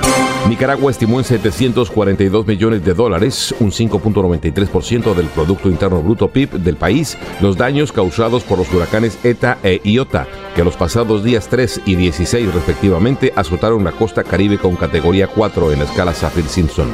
La ONU afirmó que la paliza mortal de un hombre negro por parte de guardias blancos en Brasil es un ejemplo del racismo estructural del país y pidió una investigación independiente así como reformas urgentes. El Congreso de Ecuador destituyó a la ministra de Gobierno María Paula Romo al determinar que incumplió sus funciones durante las violentas protestas de 2019, consideradas por el Ejecutivo como un intento de golpe de Estado. Los combates entre el ejército de Etiopía y las fuerzas regionales de la zona septentrional de Tigray están desestabilizando seriamente la región de África Oriental y las hostilidades deben cesar, dijo el jefe de la política exterior de la Unión Europea. El ministro de Relaciones Exteriores de China, Wang Yi, se reúne este miércoles con el primer ministro japonés Yoshihide Suga, en el que será el primer encuentro de alto nivel de Pekín con el nuevo líder de Japón. Esta fue la vuelta al mundo en 120 segundos.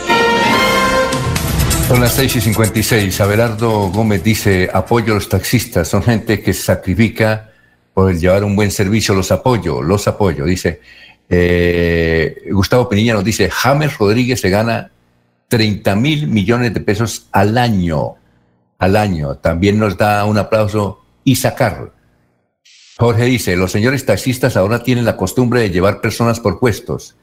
Paran al estilo pirata y le preguntan a los usuarios para dónde van y los llevan por puesto desde la UIS hasta Piedecuesta o Girón. El problema, el problema versa en la atención del taxista. En la mayoría de ocasiones, gente sin preparación, gente sin cultura que todo lo arreglan a los gritos y a los puños. Por eso a las mujeres les gusta, les gusta más pedir un vehículo por plataforma que un taxi. Ah, y la frase célebre del gremio del taxi es, yo por allá no voy. Eh, Ricardo, dice, eh, hay que mejorar eso. Mi padre, por ejemplo, tiene dos vehículos particulares a Silvestre de Indriver y con ello nos ha dado vocación a mi hermana y a mí. Así es que hay que mirar esa situación. Eh, Eva, Eva, bendiciones a todos los del noticiero. Eh, Germán, los escucho desde el municipio de San Gil, me agrada, su información y a veces no estoy de acuerdo con los comentarios de ciertos oyentes, pero como ustedes dicen, hay que leerlos. Eh, Rocío nos escribe desde Cañaveral. Eh, eh, recordar que en un mes estamos en plena Navidad y hay mucha incertidumbre. A veces tenemos mucho miedo. Son las 6 y 58. Noticias a esta hora, don Jorge. Alcanzamos en estos minuticos antes de ir a la pausa de las 7 con otros daticos. Jorge, bueno, está Jorge. César, ¿qué nos quería decir? Gran César. No, no, estaba que con respecto al tema de, para, para profundizar un poco la idea del tema de, de la movilidad, porque más que el problema del el asunto del taxi, el gran problema en la vida urbana es la movilidad. Ese es el tema y ese es el asunto. Y la movilidad se hace a través de taxi, de bus, del carro particular y las plataformas que están en entredicho, que están en color amarillo, porque hay un proyecto que la va a aprobar, que no la va a aprobar, están en entredicho, más el transporte informal, también me gusta decir transporte pirata, más el transporte informal, y el carro particular y a pie. Y hay otras maneras, la, la, la moto eléctrica, etcétera, etcétera. Y entonces ahí hay un, eh, ese es el, el, aviso del cambio, la movilidad cero emisiones y va para allá. Entonces, y, y, la gente se distancia cada vez menos del lugar donde vive, del lugar del trabajo, todo lo hace ahí, para irme a los 15 minutos, eso se está imponiendo en el mundo. Ajá. Y por supuesto el transporte, entonces el transporte colectivo y el transporte eh, urbano y el transporte público, pues eh, tiene que sufrir un reacomodo, pero los primeros que tienen que disciplinarse para, digamos, restañar y recuperar espacios son los mismos taxistas. Usted se para en cualquier lugar de la ciudad sí. y detrás de un taxista va un, va un transporte informal y va una moto, y el taxista va haciendo colectivo y, eso es informal, eso es contra la ley. Bueno. Él es una tarjeta de operación para, para una carrera, no para recoger tres, y hace colectivo bueno. por tres y hace trancón, entonces están sí. pidiendo no dan, porque el mercado se les impone y ustedes quieren las dos cosas, quieren que hagan respetar la ley, respetar la ley, invadan el espacio público, primeros que deben hacer la ciudadanía. Bueno, eh, el periódico El Frente nos envía aquí los titulares de hoy. Aparece a prisión pareja que asesinó a exnovia del agresor. A prisión pareja que asesinó a exnovia del agresor. Y aparece él con su novia, con, la, con quien mató a eh, la exnovia. Y es increíble ese video que analizamos ayer. Comenzó transición presidencial en Estados Unidos. Rutas para retorno gradual y seguro, y seguro al entorno escolar. Proceso para elección de personal de Bucaramanga continúa generando dudas. Provincia Yariguíes contará con Casa de Mujeres Emprendedoras. Muchas gracias, Alvarito Angarita, por habernos enviado el periódico El Frente. Son las 7 de la mañana. Estamos en Radio Melodía. El regocijo de esta Navidad aparte de los hombres los odios, los rencores, los afanes belicosos y toda intención malvada y sombría. Radio Melodía desea a todos los colombianos una Navidad alegre en Cristo, como marco de meditación por un mundo mejor.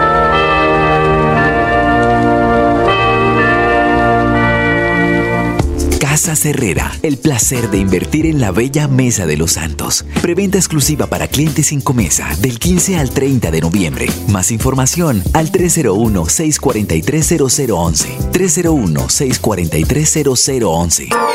Presenta Profes una estrategia educativa liderada por el gobernador Mauricio Aguilar desde la gobernación de Santander. Todos los niños de Colombia cada día aprenden con lengua castellana, matemáticas, ciencias naturales, ciencias sociales y ética y valores a las 9 de la mañana por el canal TRO.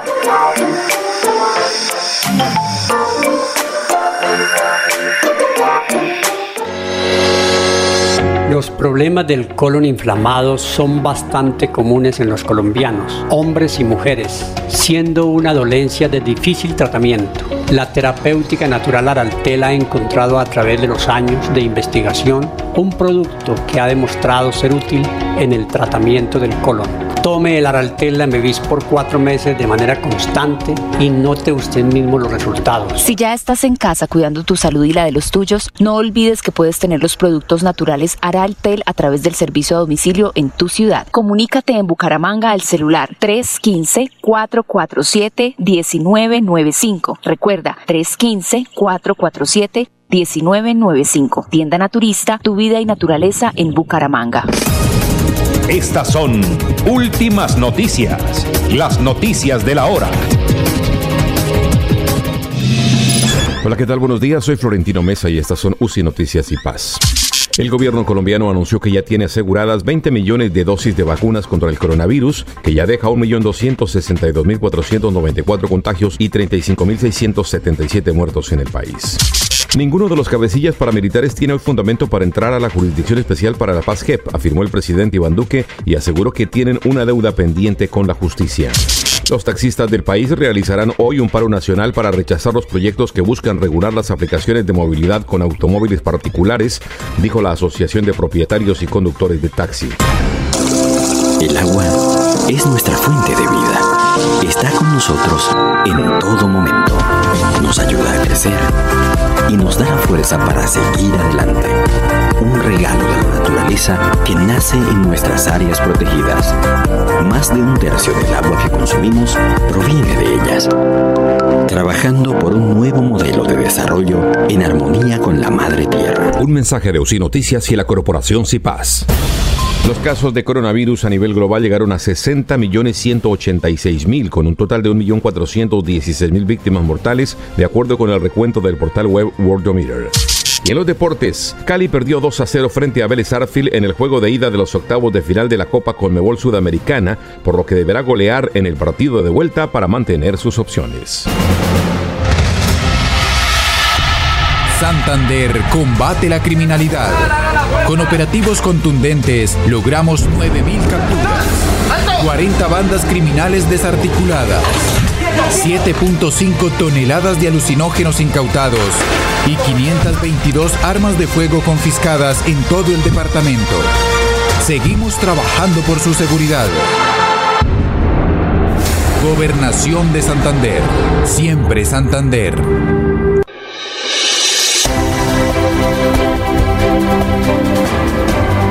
Información y análisis. Es el estilo de Últimas Noticias por Radio Melodía 1080 AM.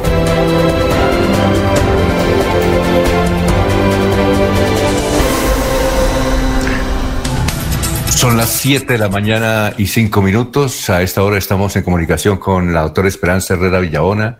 Ella es la directora de posgrado de la Universidad Industrial de Santander. Doctora, tenga usted muy buenos días. Muy buenos días, Alfonso. Muchas gracias por la invitación y a, a la audiencia un buen día para todos. A propósito, a propósito de posgrado, ¿cuáles son los requisitos para realizar un posgrado?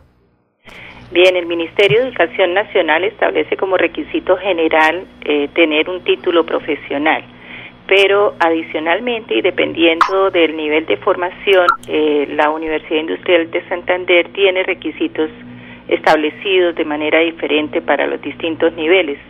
Para el caso de las especializaciones, el requisito es una evaluación de la hoja de vida. Para maestrías y doctorados se requieren otros requisitos como por ejemplo presentar un examen de admisión, presentar una entrevista, ¿cierto? Entonces, eh, el Reglamento General de Posgrados aprobado por el Consejo Superior establece uno a uno los requisitos y estos se encuentran publicados en la página web de la UIS.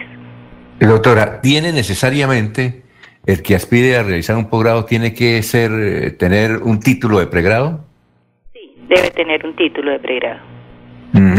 Oye, eh, doctora, ¿cuánto es el costo promedio de una maestría y un doctorado? Es decir, la maestría y el doctorado igual.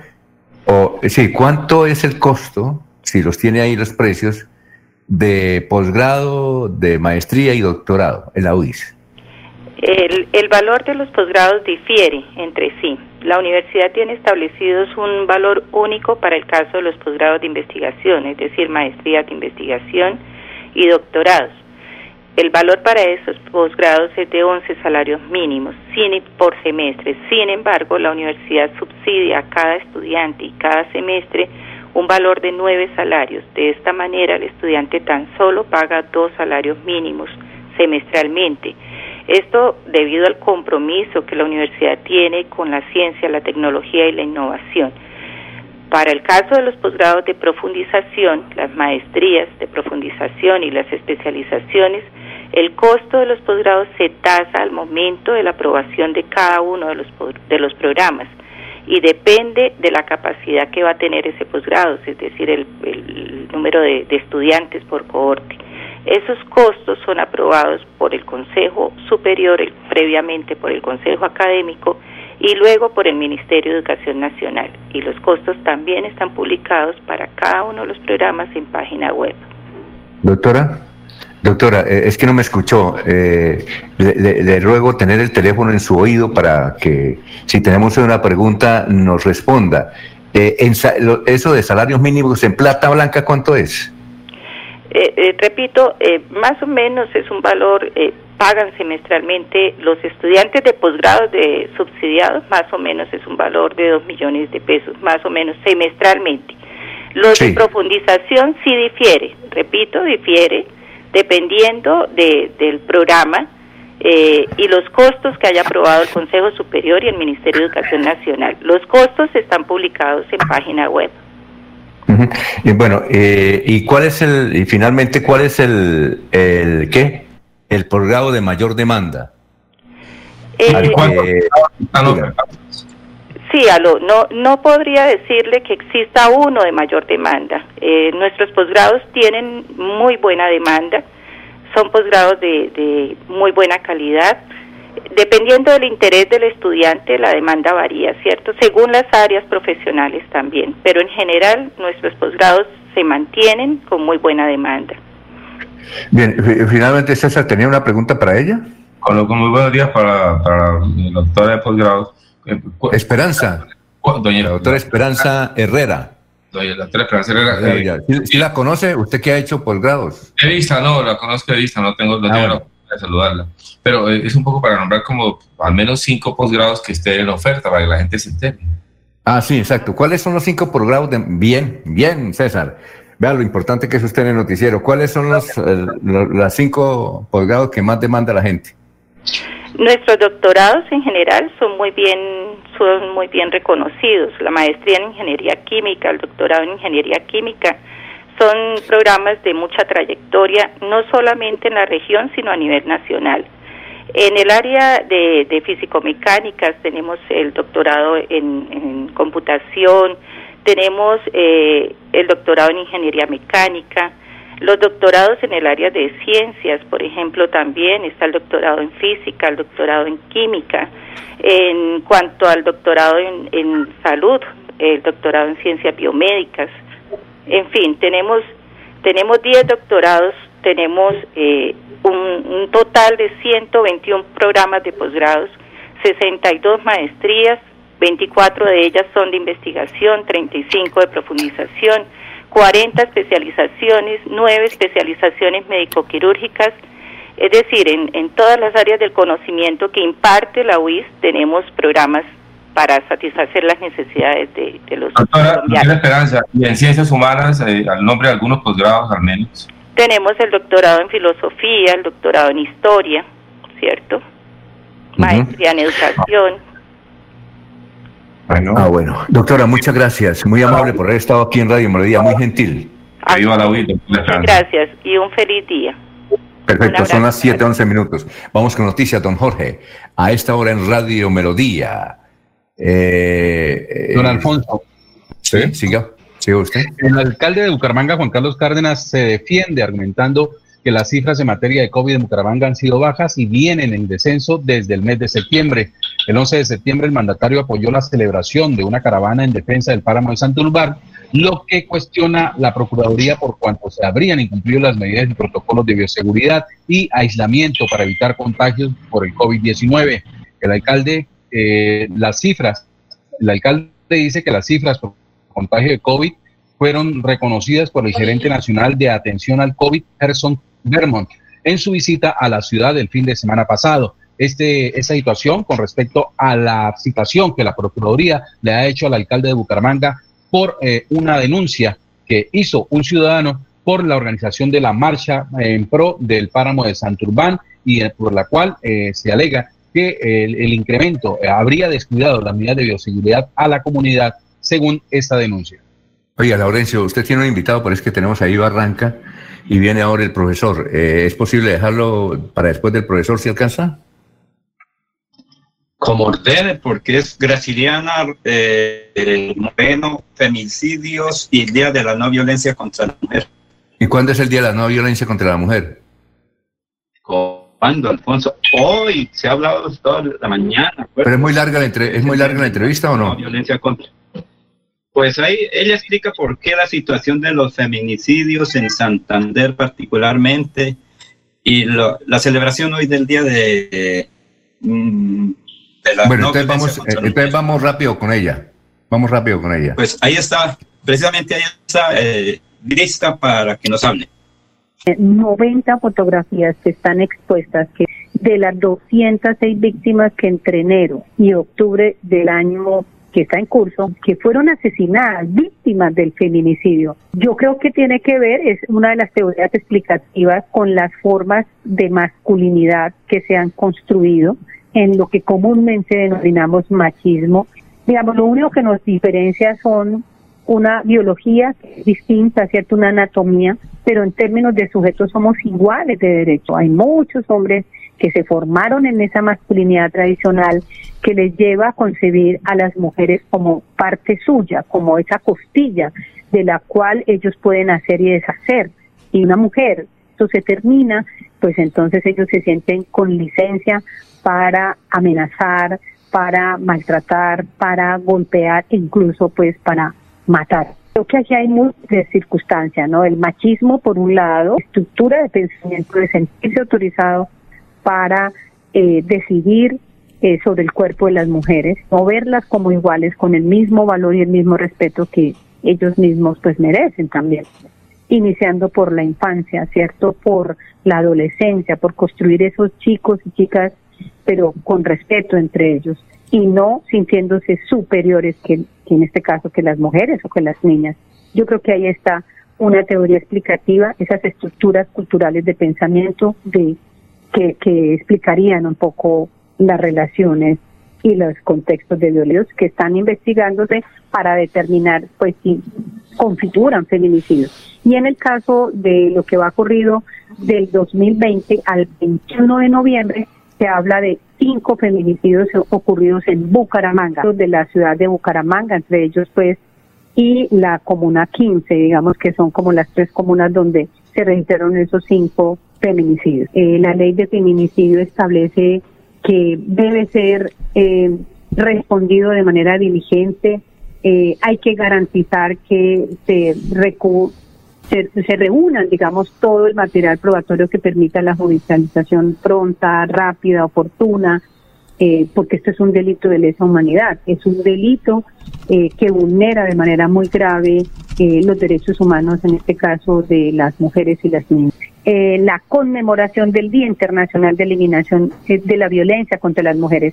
Recordemos que este día ha sido declarado por las Naciones Unidas desde el año 80, 1980, fecha en la cual se declaró este día como Día Internacional para decir no a la violencia contra las mujeres. Quiero recordarle a toda la ciudadanía y en particular a las mujeres que hay un WhatsApp, el 312-674-0066, cuando aquellas mujeres no pueden hablar, tienen miedo, tienen mucha dificultad, pero que estén viviendo violencias, nos pueden escribir y ahí nosotros coordinamos esa respuesta articulada para garantizar la debida protección o llamar al 623-7000, opción 5, donde podrán recibir la orientación jurídica o psicológica oportuna. Bueno, vamos rápidamente a la ciudad de Barranca Bermeja. Son las 7 de la mañana, 16 minutos. Tenga usted, pues, ciudadano, distrito de Barranca Bermeja. Tenga usted muy buenos días, don eh, Soel.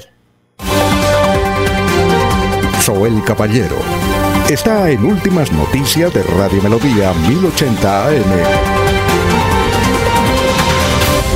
Alfonso, para usted, para los compañeros, igualmente para todos los oyentes. Este 24 de noviembre, el Ministerio de Salud y la Protección Social no reportó personas fallecidas en Barranca Bermeja a causa del COVID-19. La tasa de pacientes recuperados creció de manera favorable luego que 19 personas vencieran la enfermedad. Según el Ministerio de Salud y la Protección Social, la tasa de recuperación en Barranca Bermeja asciende al 90.7%. Finalmente, el Ministerio de Salud notificó que 40 personas contrajeron la enfermedad del COVID-19 en el distrito corresponden a 21 mujeres y 19 hombres respectivamente. Las estadísticas actualizadas del COVID en Barranca Bermeja están de la siguiente manera. Casos confirmados 9.245 que corresponden a 5.502 hombres y 3.743 mujeres. Personas totalmente recuperadas 8.389. Personas recuperándose en casa bajo vigilancia médica 521. Un total de 35 personas hospitalizadas, 14 pacientes en unidad de cuidados intensivos UCI, 286 personas fallecidas, casos activos en el distrito de Barranca Bermeja 570. Se han eh, tomado, se han realizado un total de 36.757 muestras. Noticia con la que amanece el distrito. Continúen compañeros en estudios en últimas noticias de Melodía 1080 AM. Casa Herrera, el placer de invertir en la bella Mesa de los Santos. Preventa exclusiva para clientes sin comesa del 15 al 30 de noviembre. Más información al 301-643-0011. 301-643-0011. ¿Sabías que la competitividad y el desarrollo de un departamento están relacionados con la infraestructura vial?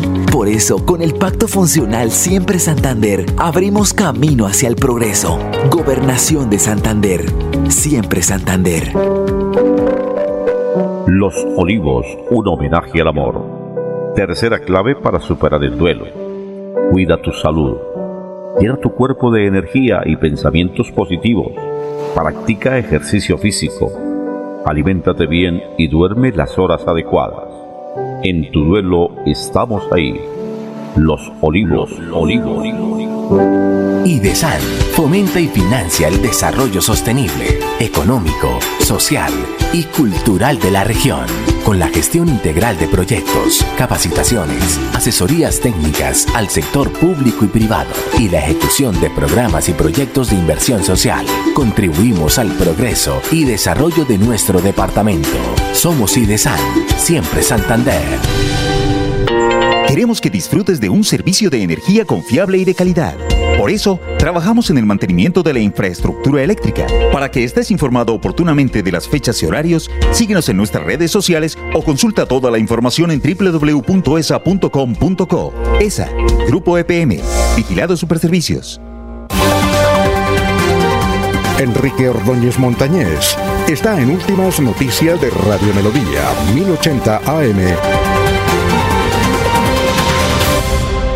Son las 7 de la mañana, 20 minutos. Ariel Gómez pregunta si es correcto decir que el comercio tuvo éxito en sus ventas por el impago. ¿Impago? Por el impago del IVA. ¿Es, es correcto impagar? Profesor, y tenga usted muy buenos días. Muy buenos días, Alfonso y oyentes de Últimas Noticias. Noticias para respuestas breves. Ariel, no es correcto decir eh, impagar lo correcto es no pagar o dejar de pagar y no impagar. Es un verbo que no es correcto en español. Lo que pasa es que muchas personas piensan que lo contrario de pagar es impagar y entonces empiezan a utilizarlo, pero no miran a ver si existe o no existe esa palabra. Impagar no existe. Entonces lo correcto es dejar de no pagar o dejar de pagar. Eso es lo correcto. Una respuesta breve porque estamos cortos de tiempo, don Alfonso. Sí, gracias. Son las 7 de la mañana, 21 minutos. Elsa Suárez eh, pregunta si se dice la wifi o el if o el wifi. Profesor, yo lo leo así como viene, porque en Colombia hay un, periodista, no recuerdo quién es, que él no dice wifi, no dice wifi, sino dice wifi. Entonces aquí la pregunta es si se dice la wifi o el wifi, profesor.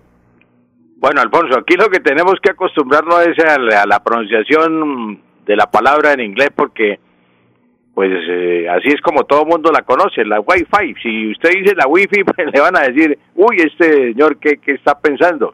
Pero aquí hay un periodista, no sé quién es, no sé si era Darío, Darío Arismendi, alguien, él no decía Wi-Fi, él decía Wi-Fi.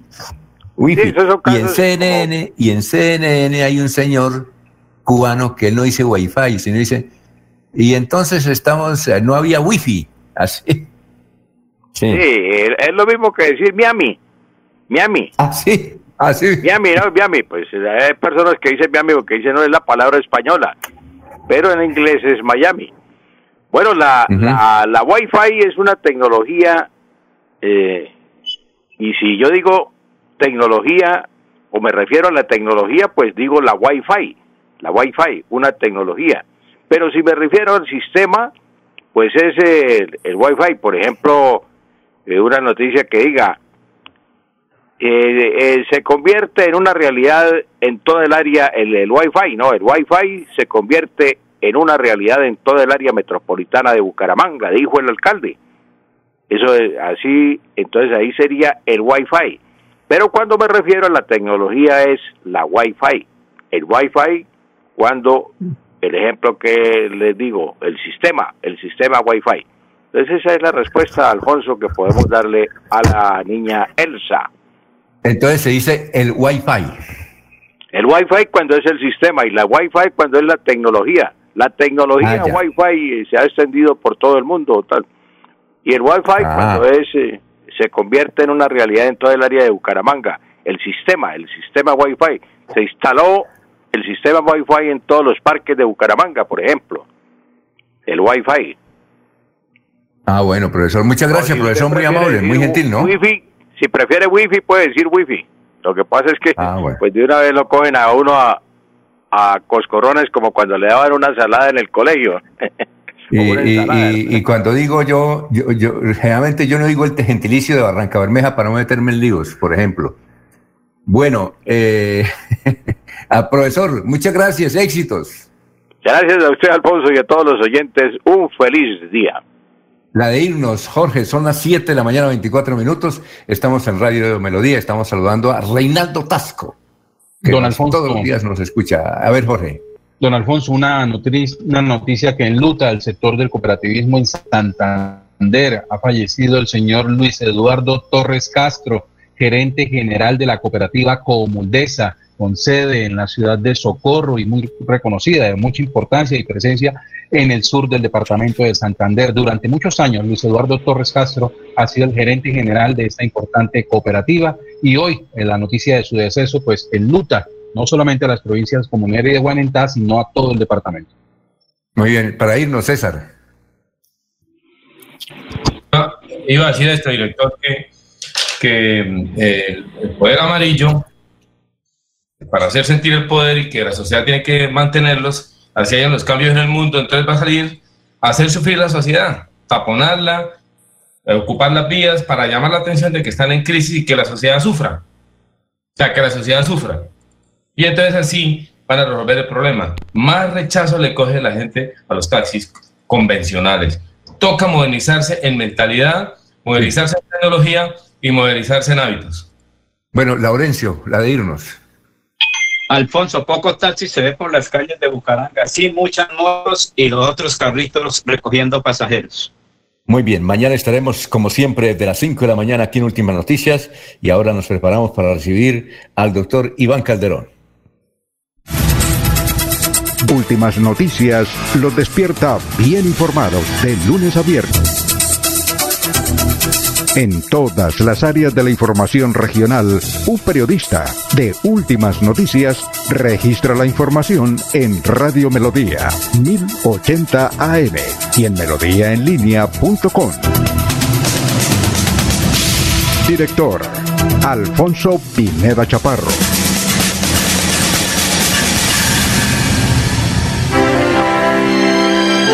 Decir Navidad es decir amor. Decir paz, armonía, concordia, buena voluntad, hacer el bien, compartir lo mejor de cada uno. La Navidad es el tiempo ideal para estrechar manos y corazones.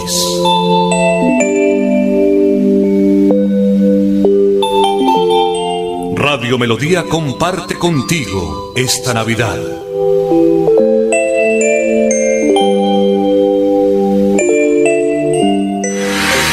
Atención, sufre usted de hongos, psoriasis, vértigo, rasquiñas o tos, el urólogo, homeópata y dermatólogo Roberto Delgado le tiene la solución. Comuníquese al 634-8597, 634-8597. Estamos en Facebook como Roberto Delgado Aceros y en Bucaramanga, en la calle 14 2313.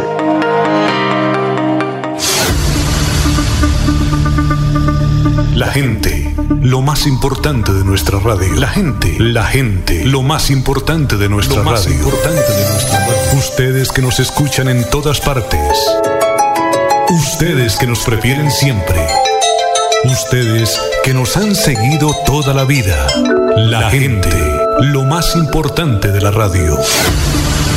Nuestra gente, técnicos, operadores, locutores y periodistas, amalgama de juventud y experiencia para hacer más fácil la comunicación. En Melodía la gente, lo más importante de la radio, lo más importante de la radio. Cuando pienses en amor, pasión, piensa en mí, Damiana.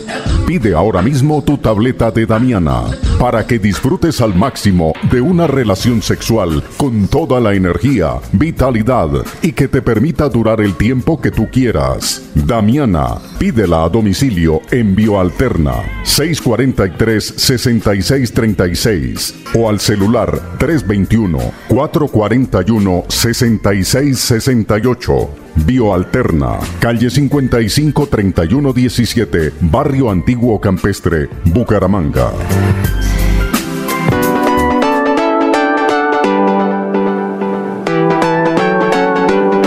Melodía, Melodía, Radio Sin Fronteras. Escúchenos en cualquier lugar del mundo. Melodíaenlínea.com es nuestra página web. Melodíaenlínea.com, señal para todo el mundo. Señal para todo el mundo. Radio sin límites, Radio sin fronteras. Radio Melodía, la que manda en sintonía.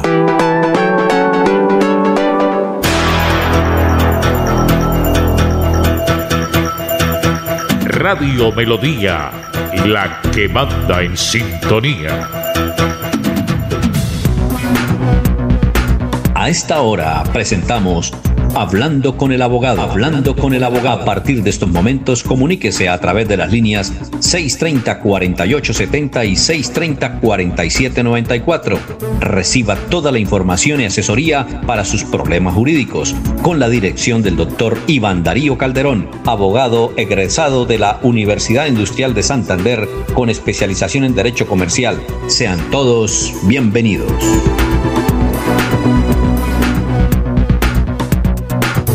7 de la mañana, 30 minutos. Saludamos al doctor Iván Calderón aquí en Radio Melodía. Doctor Iván, ¿cómo está? Muy buenos días.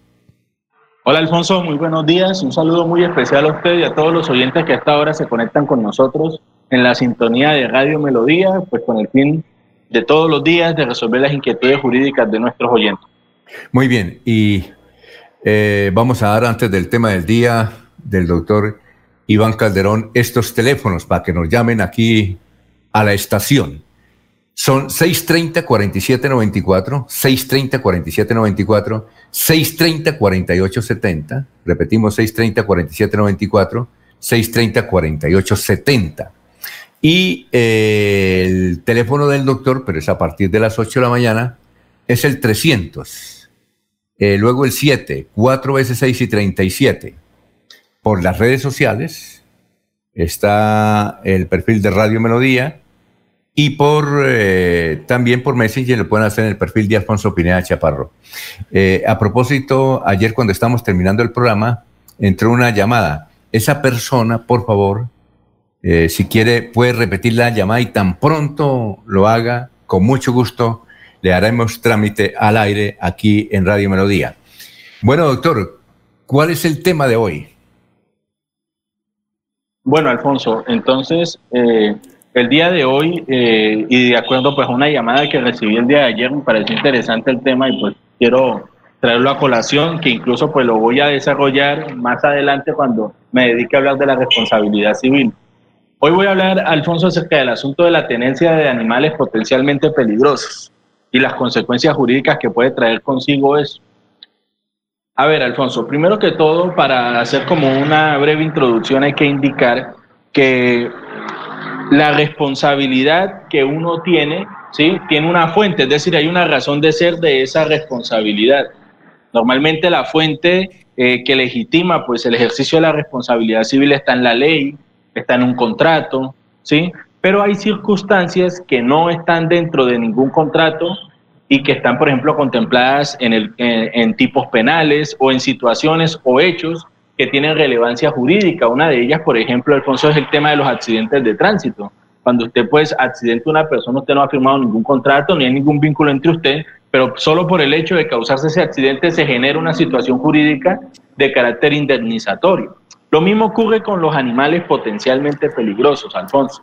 ¿sí? Los animales potencialmente peligrosos como tal, su norma, está pues inicialmente manifestar que está en la ley 746 del 2002, ¿sí?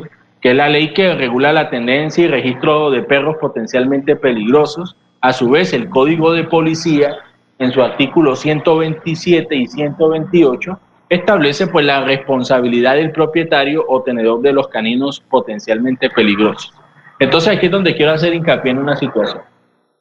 Eh, la responsabilidad por parte eh, del propietario o tenedor de este animal considerado potencialmente peligroso es de carácter objetivo. ¿Qué significa esto?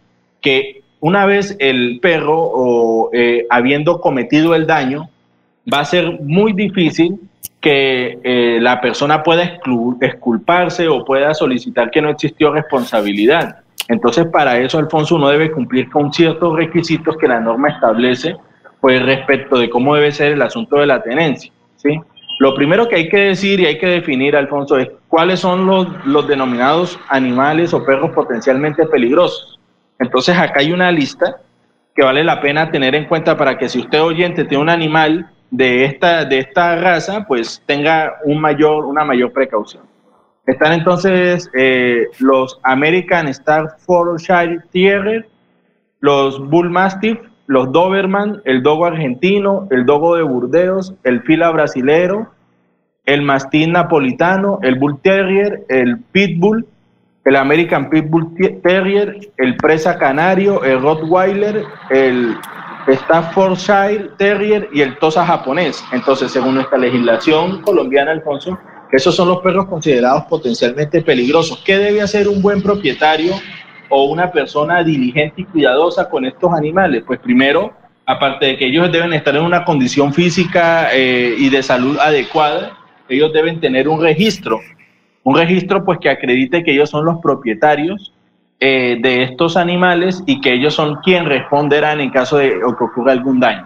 Lo otro que hay que tener en cuenta, Alfonso, es que el Código de Policía establece eh, la obligación por parte de los propietarios de estos animales que se constituya una póliza eh, para pues evitar o para que ésta cubra los futuros daños que pueda en determinado caso realizar este, un perro de esta naturaleza. Entonces, Alfonso, ¿qué es lo que pasa?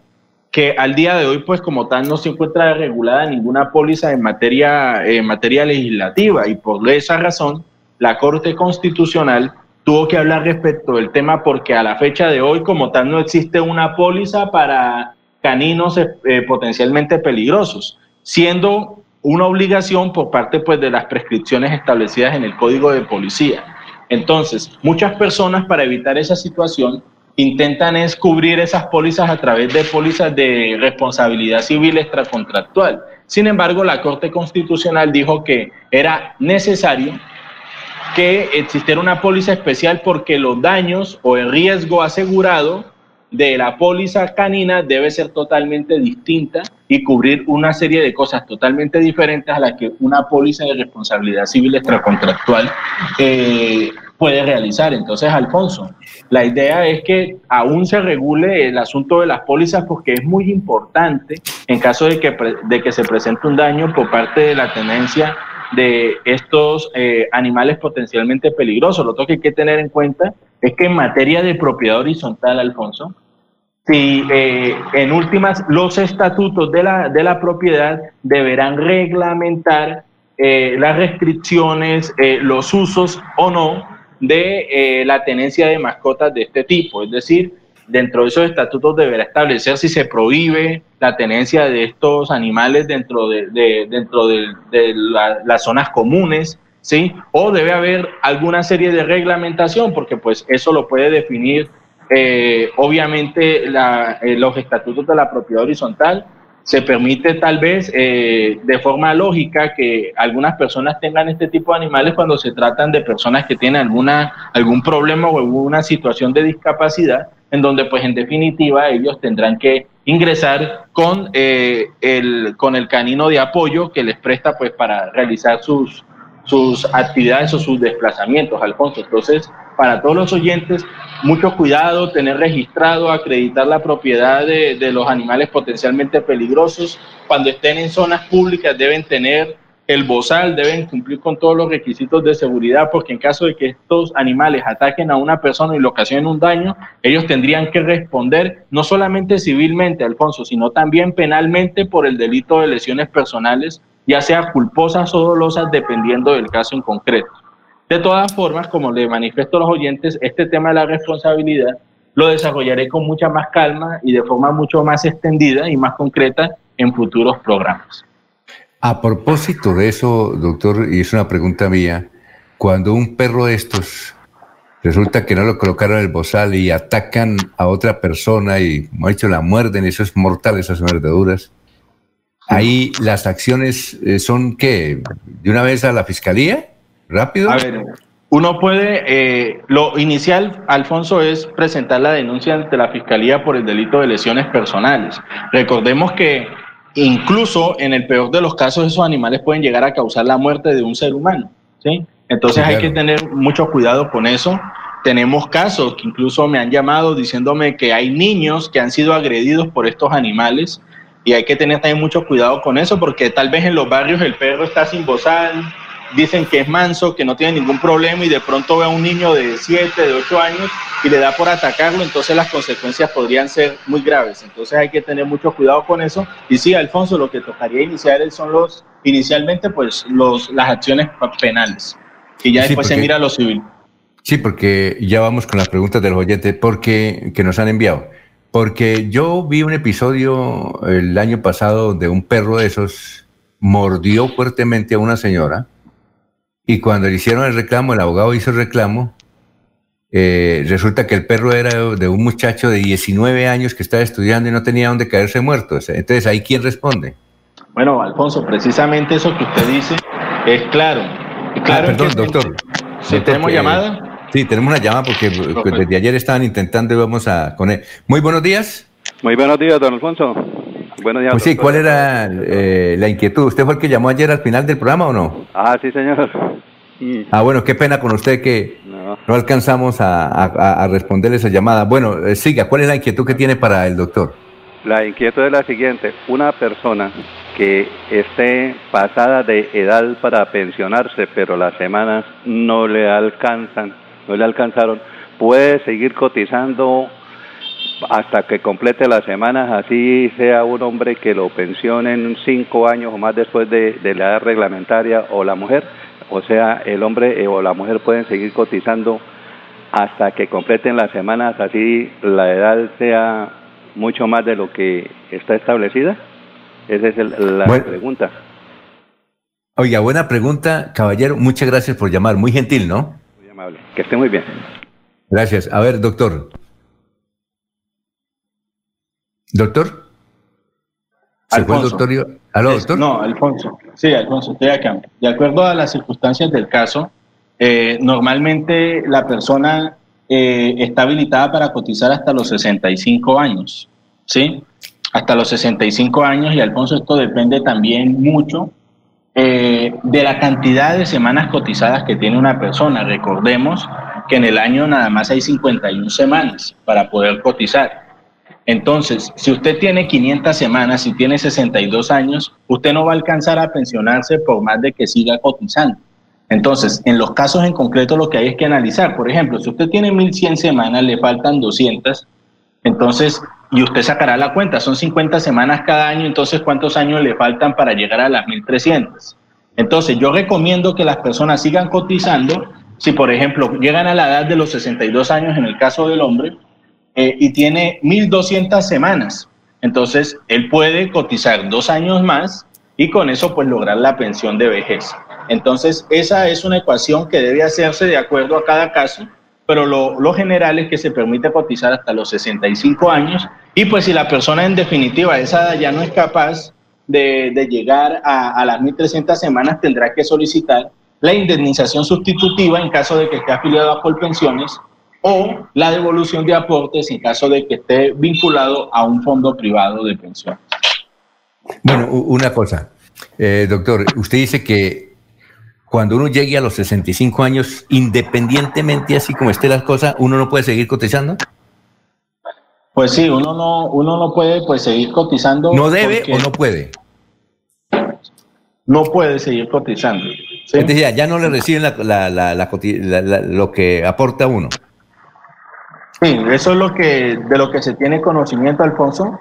Eh, y más sin embargo, pues yo, eh, para estar seguro 100%, pues mañana puedo traer la respuesta de si se debe o se puede, ¿sí? Pero lo que se conoce es que es hasta los 65 años, pero sin ningún problema mañana, pues les concreto si es obligatorio de los 65 años o no, ¿sí? De todas formas, lo que se tiene en cuenta es la cantidad de semanas cotizadas que tenga y si, y si, y si alcanza a llegar o no a las 1.300. Oye, doctor, aquí había una entidad que quedaba en la calle 48 con carrera 30, eh, cerca al Parque Las Palmas, cerca pues al sector del Banco de Colombia, calle 48. Eh, eso era entre 29 y 30. Ubíquese, doctor, subiendo a mano derecha. Había una oficina que creo que llamaba Prosperar, que era del gobierno, donde eh, las personas que tenían una cotización parcial que les hacía falta semanas, pues entonces ese, sobre todo para clase baja, clase media no, para clase baja, e, ese mm, instituto, no sé si todavía existe, le, le completaba las, las semanas. ¿Usted recuerda eso? Pues a ver, así específicamente como usted lo comenta, no, no, lo, no lo recuerdo, ¿sí? Pero, a ver, Alfonso, lo que pasa es que hay una situación que es clara, que es el asunto de la actualización del cálculo actuarial, ¿sí? ¿Qué es eso? ¿O qué significa eso? Que, por ejemplo, usted pudo haber cotizado 20 años, 30 años, pero en su historia laboral nada más aparecen cotizados los últimos 20, o sea, faltan los 10 primeros años que usted trabajó. Entonces, si ese empleador no los cotizó, usted tiene que solicitar que él actualice ese, ese cálculo ante Colpensiones para que le registren esa semana y así usted puede pensionarse. Entonces, yo me imagino que esa oficina hacía eso, ¿sí? O sea, eh, o, hace eso. Sí, o, hace, eso, o hace eso porque la verdad no, no, no, o sea, usted... Usted puede eh, mañana, eh, hoy averiguar. Se llama Colombia Mayor. Si quiere anótelo. Colombia Mayor. Ah, sí. Colombia Mayor. Pero es que Colombia Mayor es un programa, ¿sí? Colombia Mayor es un programa que ayuda a las personas que no tienen una capacidad económica importante para que para ayudarlos con un subsidio para que ellos terminen de cotizar a pensión, ¿sí? Eso sí lo tengo lo tenemos claro todos de que Colombia Mayor es un programa que, por ejemplo, si usted tiene una capacidad económica muy mínima y usted quiere seguir cotizando a pensión, ellos subsidian parte del valor que por cotización como independiente usted tiene derecho a cotizar. Entonces, eso es lo que hace el programa Colombia Mayor. Pero que ellos eh, le completen a usted las 1.300 semanas, eso pues eh, me toca revisarlo porque creo que no está dentro de esas funciones, pero más sin embargo mañana, Alfonso, le voy a, resolver esa inquietud que usted tiene. Pues sí, porque es interesante, ¿no? Es interesante. Sí, claro. Sí, ah, bueno, perfecto. Eh, preguntas. Dice, eh, resulta que durante eh, esta pandemia, los periódicos y revistas le piden a uno datos supuestamente para tener una base de datos unos y otros para que tomen la suscripción. Ellos piden correo electrónico, piden todos los datos. La pregunta, cuando yo estoy haciendo eso, le estoy autorizando, así porque así, esos datos a esos periódicos y luego no puedo reclamar? Bueno, primero que todo, Alfonso, hay que tener en cuenta que siempre, eh, cuando uno llena esos datos de manera electrónica, al final siempre sale eh, que si uno acepta eh, eh, los términos y condiciones y tratamientos de datos de donde usted los va a dar, que normalmente es esa situación que aparece acepto o no acepto, que la persona pues le aparece el link para que lea el contrato o para que lea las disposiciones, nunca lo abre y sencillamente le da acepto. Cuando usted le está dando acepto, pues usted pues está aceptando pues que ellos eh, tengan pues conocimiento de sus datos personales. ¿sí? Eso pasó, eso pasó hace, muy, hace unos años con el, con el tema de Facebook también, con el asunto de los datos personales. Pero eso terminó precisamente en lo mismo, que cuando uno se registra, al final uno acepta las condiciones que necesita o exige la página eh, o la aplicación pues, para poder tratar sus datos personales. Oye, doctor, esa no es una forma, eh, yo metiéndome aquí para complementar la pregunta del oyente, eso no es una forma sutil de engañarlo a uno y lograr que eh, uno dé permiso para utilizar los datos y luego en una demanda uno queda aflicto? Pues a ver, Alfonso, eh, uno como, como persona, como ciudadano, uno tiene una responsabilidad, Y la responsabilidad, la responsabilidad de uno es estar atento ante quién yo entrego mis datos personales, para qué se están tratando los datos personales. Entonces, cuando una persona va a acceder a aplicaciones, debe tener mucho cuidado con eso debe tener mucho cuidado con eso, Alfonso. Yo incluso he intentado acceder a algunas aplicaciones que de pronto por alguna circunstancia no me parecen del todo seguras y pues yo prefiero no registrarme, no hacerlo. ¿Por qué? Porque el tema de los datos personales es algo bastante delicado. Entonces, sobre todo también, Alfonso, con, los oyentes que nos escuchan, de pronto son personas muy jóvenes, que de pronto eso les parece cualquier cosa, pero sí es importante tener eso en cuenta. Bueno, tenemos una llamada. Sí, muy buenos días. Buenos días, don Alfonso. ¿Cómo está? Gracias por llamar. ¿En qué le podemos servir? No, no, Alfonso, era que yo llamaba era para, para decirle que yo también había terminado allá en Colombia Mayor. Eh, resulta que yo salí de la empresa y a mí me faltaban unas semanitas. Eso lo, lo, lo vino poniendo fue el doctor Sanfer y resulta que yo, yo salí allá de la, de la empresa y como me hacían falta unas semanitas, entonces yo empecé a cotizar, a terminar allá. Dígame, yo empecé nomás como que con dos mil, tres mil quinientos, me parece, y terminé con, terminé con doce mil pesos pagando. Y ahí completé las semanas y ya. me pensionaron.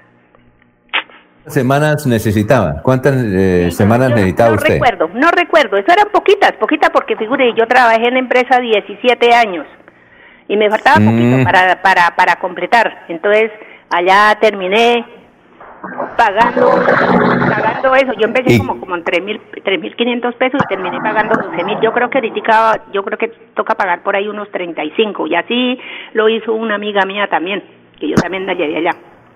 Ah, y, ¿y cuándo fue? ¿Y cuándo se pensionó usted? Uy, eso fue en el 2002. Ah, bueno, ¿está contenta? 18 años. Ah, bueno. Señora, ¿y está contenta? ¿Cómo? ¿Aló? Que si ¿Sí? está contenta con su pensión. Uy, ¿cómo? Que contenta. Gracias y alabado sea el Señor, que por eso es que tengo mi sombra por la, por la empresa allá donde trabajé y tengo mi pensioncita, alabado sea el Señor. Gracias a mi Dios. Bueno, una cosa, señora, usted está pensionada por Colpensiones, ¿verdad? ¿Aló? Sí, señor, por corpo. Usted, usted está por Colpensiones. Una cosa, es que el gobierno dijo que les iba a adelantar las pensiones y las primas eh, para estos días. ¿Ya les pagaron la pensión y la prima? ¿Aló? Sí, aló. Bueno, yo no he ido, yo no he ido todavía a retirar, ¿no? Bueno, perfecto. Muchas gracias, señora, muy amable. Entiendo que está en la calle, muy gentil por escucharnos. Son las, eh, las horas en que nosotros aquí eh, respondemos las preguntas de los oyentes, básicamente el doctor Iván Calderón. ¿Algún comentario sobre eso, doctor Iván? Pues precisamente, Alfonso, eso es lo que yo tengo claro que hace Colombia Mayor. O sea, cuando usted este, está como independiente, ya no puede seguir cotizando y le faltan semanas, pues usted cotiza a través de un bono que ellos le dan, un subsidio, en donde ellos le ayudan a completar las, las semanas hasta que usted se pensiona. Pero como tal de que usted, por ejemplo, le falten 500 semanas ellos se las vayan a agregar a usted, eso no se puede. Uno sigue cotizando y si a uno le faltan pocas semanas, pues Colombia Mayor es, es una opción importante. Acá hay que tener en cuenta, Alfonso, que hay unos requisitos para que usted se vincule a Colombia Mayor en caso de que usted, pues, eh, o de que una persona eh, tenga ya próxima la edad de pensionarse y le falten muy pocas semanas para, para, para lograr esa pensión. Usted, pues, primero debe ser colombiano y haber vivido los últimos 10 años en el país. Debe pertenecer al CISBEN con un puntaje menor a 43 puntos. Eh, no debe estar vinculado al régimen contributivo de salud. Y pues si usted es beneficiario de una EPS, eh, su valor o de índice base cotización, es decir, su IBC, no puede ser mayor a un salario mínimo. eh, y entonces esos requisitos, usted, si los cumple, usted puede acceder al programa de Colombia Mayor para que ellos le ayuden a usted como independiente a seguir cotizando y de esa forma poder lograr las 1.300 semanas para que se pensione. Eso es muy útil para las personas que están desempleadas, las personas que no tienen un trabajo fijo y que tienen una cantidad de semanas interesante. Bueno, y finalmente, doctor, dice este ciudadano, estoy aquí en mi conjunto residencial mamao, con un vecinito que me resultó vallenato y eso hace unas furruscas que a veces no deja dormir. Llamo a la policía y a veces viene un comandante y resulta que son amigos del tipo porque tiene mucho poder, mucha plata. Y ya, y entonces yo con, con esa situación, el comandante viene y habla con ellos, le dan una cerveza, se toma una cerveza y el comandante le dice al vecino, eh, baje, bájele volumen. Él dice, sí, yo le bajo ahorita, ya va a pagar. Y de ahorita que no apaga, echa hasta pólvora. ¿Qué hago yo con ese problema? ¿Qué me aconseja, doctor Iván? Pues hombre, Alfonso, ese, esa es una problemática bastante recurrente entre los vecinos en los temas de tolerancia que se refieren, de respetar pues, los espacios. A ver, lo que tiene que hacer esta persona es interponer una querella ante una inspección de policía. ¿Qué es lo que pasa? Si él considera que los policías cuando él los llama no cumplen su labor, yo lo que le recomendaría es que él hiciera una grabación de eso, tomara fotos para demostrar que efectivamente eh, la autoridad de policía no se está cumpliendo y que por lo tanto se inician investigaciones disciplinarias contra estos miembros y por otro lado el iniciar la querella policiva, ¿sí? Por pues la perturbación que está sufriendo. Esas son las opciones que él puede realizar. Ah, bueno. Eh, bueno, doctor, entonces nos vemos mañana. Muchas gracias, ¿no? Muy amable. Sí. Muy gentil. Sí, claro, para, para todos los oyentes, después de las 8 ya al 307, 4 veces 6 y 37 pueden llamar, no solamente para asuntos de pensiones, sino también para asuntos de responsabilidades. Si usted tiene algún vecino, algún amigo que fue afectado por un animal potencialmente peligroso, no duden en llamarnos y nosotros con mucho gusto resolveremos su inquietud. Que tengan un excelente día y que Dios los bendiga. Bueno, doctor, muy amable, que pase un excelente día y para asuntos tributarios también, ¿no, doctor? Sí, claro, para asuntos tributarios tenemos un equipo de contadores al que le referimos esos casos y los resuelven con prontitud y con celeridad. Muy bien, mañana a, a las siete y media está el doctor Iván Calderón aquí respondiendo las inquietudes de los oyentes. Sigan ustedes en melodíaenlínea.com y en 1080m. Adiós. Los invitamos a una próxima emisión de este su programa Hablando con el abogado. Hablando con el abogado. Comuníquese durante todo el día con el doctor Iván Darío Calderón al celular 300 766 6637 300 766 6637. Agende su cita y reciba la solución a su problema jurídico. Gracias por la sintonía.